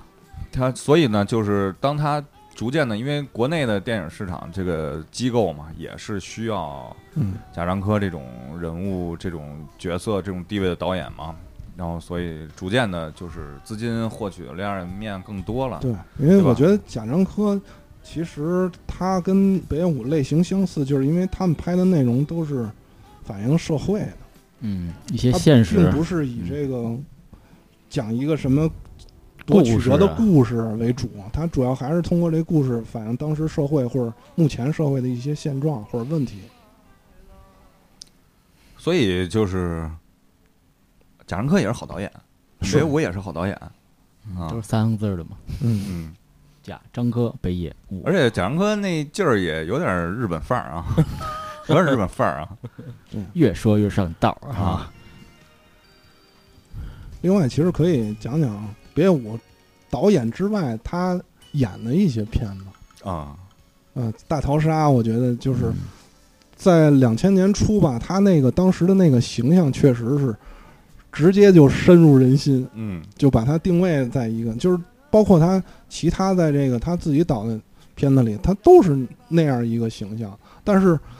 这个人的形象跟这个人实际的这个反差特别大。嗯对，他是一个这个搞笑艺人是吧？漫才艺人漫才艺人，然后综再艺加上节他目那主持综艺人，啊节目主持人，包括你看他上的一些综艺，我他制作的综艺节目我没嗯看过，但是他就是参加了一些节目，我觉得这人就是一一个 谐星，一逗乐儿了，哦，挺不着调的。但是从他的电影里来讲，从他的表演方式来讲，我靠，这两个人感觉是对不上号，对，是吧？嗯，嗯大逃杀里的词儿也不少，他嗯词儿还挺多 的。对，那没办法，导演不是他呀，嗯， 那按导演的来啊，按台本儿走，嗯，我前两天看了一个他演的一个，呃，叫韩韩国日籍韩国的一个导演吧，叫崔崔什么一，他导的一个片儿叫《血与骨嗯啊这个》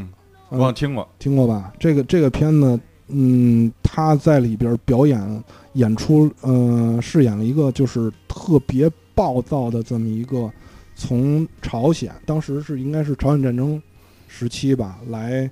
呃偷渡也也好，是就是就是逃逃离他们那个脱战北争，对，逃离不是不是脱北，那会嗯儿不是他南没北有“脱北”南这个词就是他们那边特别穷，啊他，们的哦目标就是活下去，活下去，来这边可能干活啊，挣钱。还能留下有来饭吃啊对，留下赖，他在这这里边呢，嗯，从家庭来讲呢，他有四个妻子，嗯，就哆是来咪发哎，然后，但是他对于家庭就是完全的不管不顾，就是一个生混蛋。他的目标就只有一个，在这边挣钱，然后支援国家去。我这么理想崇高吗？对，然后但是最后死的非常凄惨。这个片子反正我还是真是挺推荐看一看，它里边的表演真是跟他之前咱们的印象是又又不一样，又不一样，特别棒。都不是双面北野武嗯，好几面五面怪，学一股，嗯，对于他，他对于孩子那那些，就真是有点残忍了，又不给钱，又又又又不管不顾，家里完全就扔给扔给他的媳妇儿，不知道第几任媳妇儿儿们是吗？对媳妇儿，呃不是他不是、呃同时有，不是，他是同时有，但是有些就是都不住在一起，一家子是一家子，但是他可能呃包括情人也好，包括就是是有些女人可能就是给他生孩子，啊，哎，他没有一个家庭的概念，他所有的就是经国家经历就是赚钱，最开始可能是卖一些晒的鱼干儿什么的，后来开始有点小钱儿了，你开始放贷。哦，包工程放贷了，开始包括在那边日本的黑帮都不敢惹他，他在他在那块儿的一个就相当于大阪那边的一个就像韩国城似的一一片儿吧，他在里边就相当于是一个恶霸或者是说一个没人敢惹的一个头儿，韩国就城这么一个存在。城长、哎，市长，到最后反正也是很凄惨，但是他就是为了实现他那个目标，他的就是嗯那种呃民族的情绪，可能在这个片儿里是就是得到了无限的放大的哎，感觉，对对对对对，嗯。嗯，但这这片儿主要是看表演，这个这个人在这里边儿不是一个正面角色。嗯，学一股，嗯，大家可以去看一下，我也确实没看过这片儿嗯，这片儿资源我还挺难找的啊，有是吗？啊，我我存网盘了，啊我存网哎，盘。那行，回头你发我一下吧。加一下，啊， OK，老聂半天没说话了，睡着了都，呃，是嗯因为后边那些片儿没怎么看过，嗯，然后没怎么看过就就就睡啊。一不是听八月不是嘉宾嘛，咱得让人多说 话，听听人家的。我有理由，有理有根据啊，嗯，其实我觉得还有一点就是，他的电影儿之所以成功，呃，背景音乐也是一个不能不提的一点，就就是是啊他他几乎，呃，就是之前比较重要的作品几乎都是久石让谱曲嗯，作曲。就互相成就了感觉，对，有一张专辑大家可以去那什么一下，就是盗版了那个《野人花园》的封面啊。黑黑白封面，啊啊俩对半两个半人脸，，对，就是当久石让遇见北野武是吧？嗯还是当北野武遇见久石让，反正那张专辑，嗯大家可以听听啊。他就是在两千零一年以前的片子，几乎的片子的的呃主歌题曲曲嗯都在啊，都在。对，啊包括他中期有一些的服装是跟那个山本耀司合作的，哦，啊。嗯，尤西诺亚什么叫 对，啊？Y 三，对，我就有有西诺亚，啊，是刘吗？西诺也不不是是借呃家吗借对吉野 家嘛，好，没有睡着，你知道 吗？雅雅 妈摩托，亚麻猫头对，尤西诺亚，有西诺亚，我操，不对，我说吉野 家，啊，橘黄色吗？这不是？没蒙过去，这里还有一个就是他他跟山本耀司的一个小插曲嗯是出现在那个影片，这叫《玩偶》。嗯，爬山本耀司给他的在这个《玩偶》这个片儿里做的衣服特别的， 相当相当于华丽吧，或者是、嗯就是跟他这个对这个片儿原本的想阐述的东西可能格格不入，然后他推翻了，让山本耀司来回就是全部推翻，让他重来弄好几 次。就给大师挑毛病找麻烦。对，啊，然后人山本耀司当时可能在巴黎还赶着时装周什么的，还挺忙的。呃那不这行，你这这不符合我的风格，也是我一全个小是插曲北野武蓝，你这弄的什么亮片儿不行啊？啊，说到北野武蓝这个也也挺牛的哈，就啊去去年吧，去年对开创的他这个潮牌，新潮牌，七十一岁开始作为潮牌嗯啊，基本上而且而且价格不便宜这，潮牌嘛，就是嗯啊对那个按照潮牌路线走嘛。嗯基本上他这些潮牌的这些元素，好像在这些都有电影里，哎，呃都能看见。对，嗯，而且现在就是北野武吧，这个如果他出了任何新闻，都不让你奇怪，而且你还有点有些小期待，说对他是不是应该出一这个，他是不是应该弄一那个，我觉得他应该出摄影展了，我操！呃，是吗？嗯，我觉得不过他摄影这方面好像目前没有消息说他涉猎了哈。啊，可能找个森三大道啊，但散散大道啊，但是我觉得难道说句实话，他，嗯，一是他跟那个叫什么来了，荒木经惟之类的这些关系都非常近，嗯，然后另外还有一个就是，其实你可以看《那年夏天宁静的海》，我觉得就是特别好的一个，每一帧都是特别好的一个摄影作品啊嗯对哼，啊，真的是这样。包括他那海报我也特别喜欢，嗯嗯，海报，我小海报，我觉得，嗯，稍微说一点其他的，就是说，他这个人好像在前几年一个呃民众民调里边儿，好嗯，像说这个全日本你把这个你国家把交把给哎谁你最最放心啊？哎，他是票数好像最高吧，应该是最高第一名。对啊，这个人我觉得就是，呃，我觉得他，我看他这些所有导演的片儿啊，好像除了除了做头饰之外，其他都是呃悲剧片儿，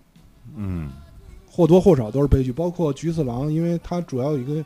这个母亲遗弃这孩子嘛，嗯也是一个悲剧基调嘛，所以我我认为他是一个悲剧的大师。那日本人为什么信任他呢？可能就是他通过他这些导演的影片所展现的东西，就是呃，把这些呃不希望出现的东西展现给你们，希望这个日本变得能够好起来。嗯，而且埃斯库罗斯附体，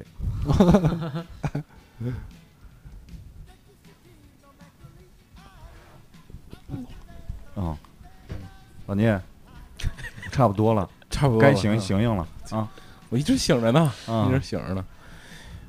因为咱们一直聊北野武的都是都是电影嘛，因为接触的电影电影多，嗯他这个人的传奇还是包括他之前说他生活当中砸那个杂志社什么什么的乱七八糟的，啊嗯，带着带着兄弟，就是他现实生活中也是也是可能也是在道儿上包的，括他的那个师傅嗯去对世，对嗯对他的，包括他出的这个车祸，嗯对吧？好像是一个连锁反应。对，当时好像他是有一个，他自己也说不清楚。当时据说是没有踩刹车，嗯，呃，不是不是踩刹车，捏捏闸好像。摩托车嘛， 就是给他着油去的嘛，嗯，嗯，就是那一瞬间也是爱怎么着怎么着了，那这个就是也比较，当时可能那个状态吧，对，也一个是不负吝面了消息多，嗯二一个自己挣挣点钱孝敬师傅，结果还嗯好失事望办坏了啊嗯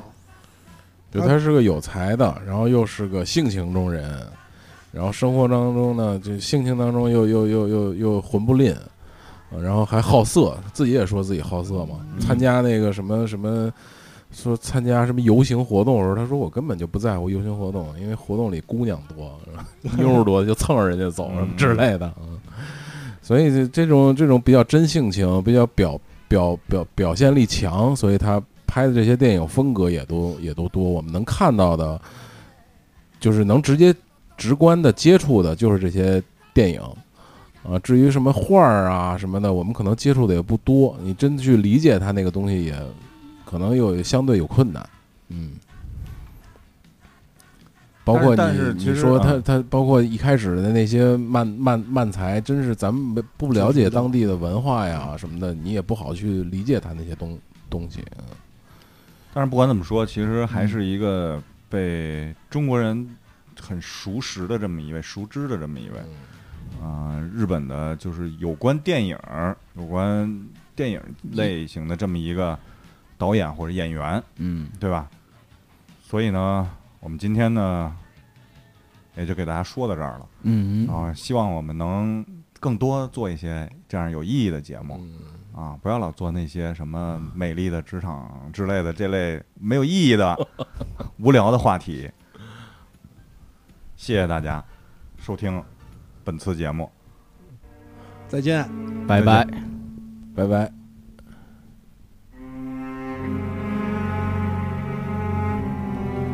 这录俩半吧，得。两个小时。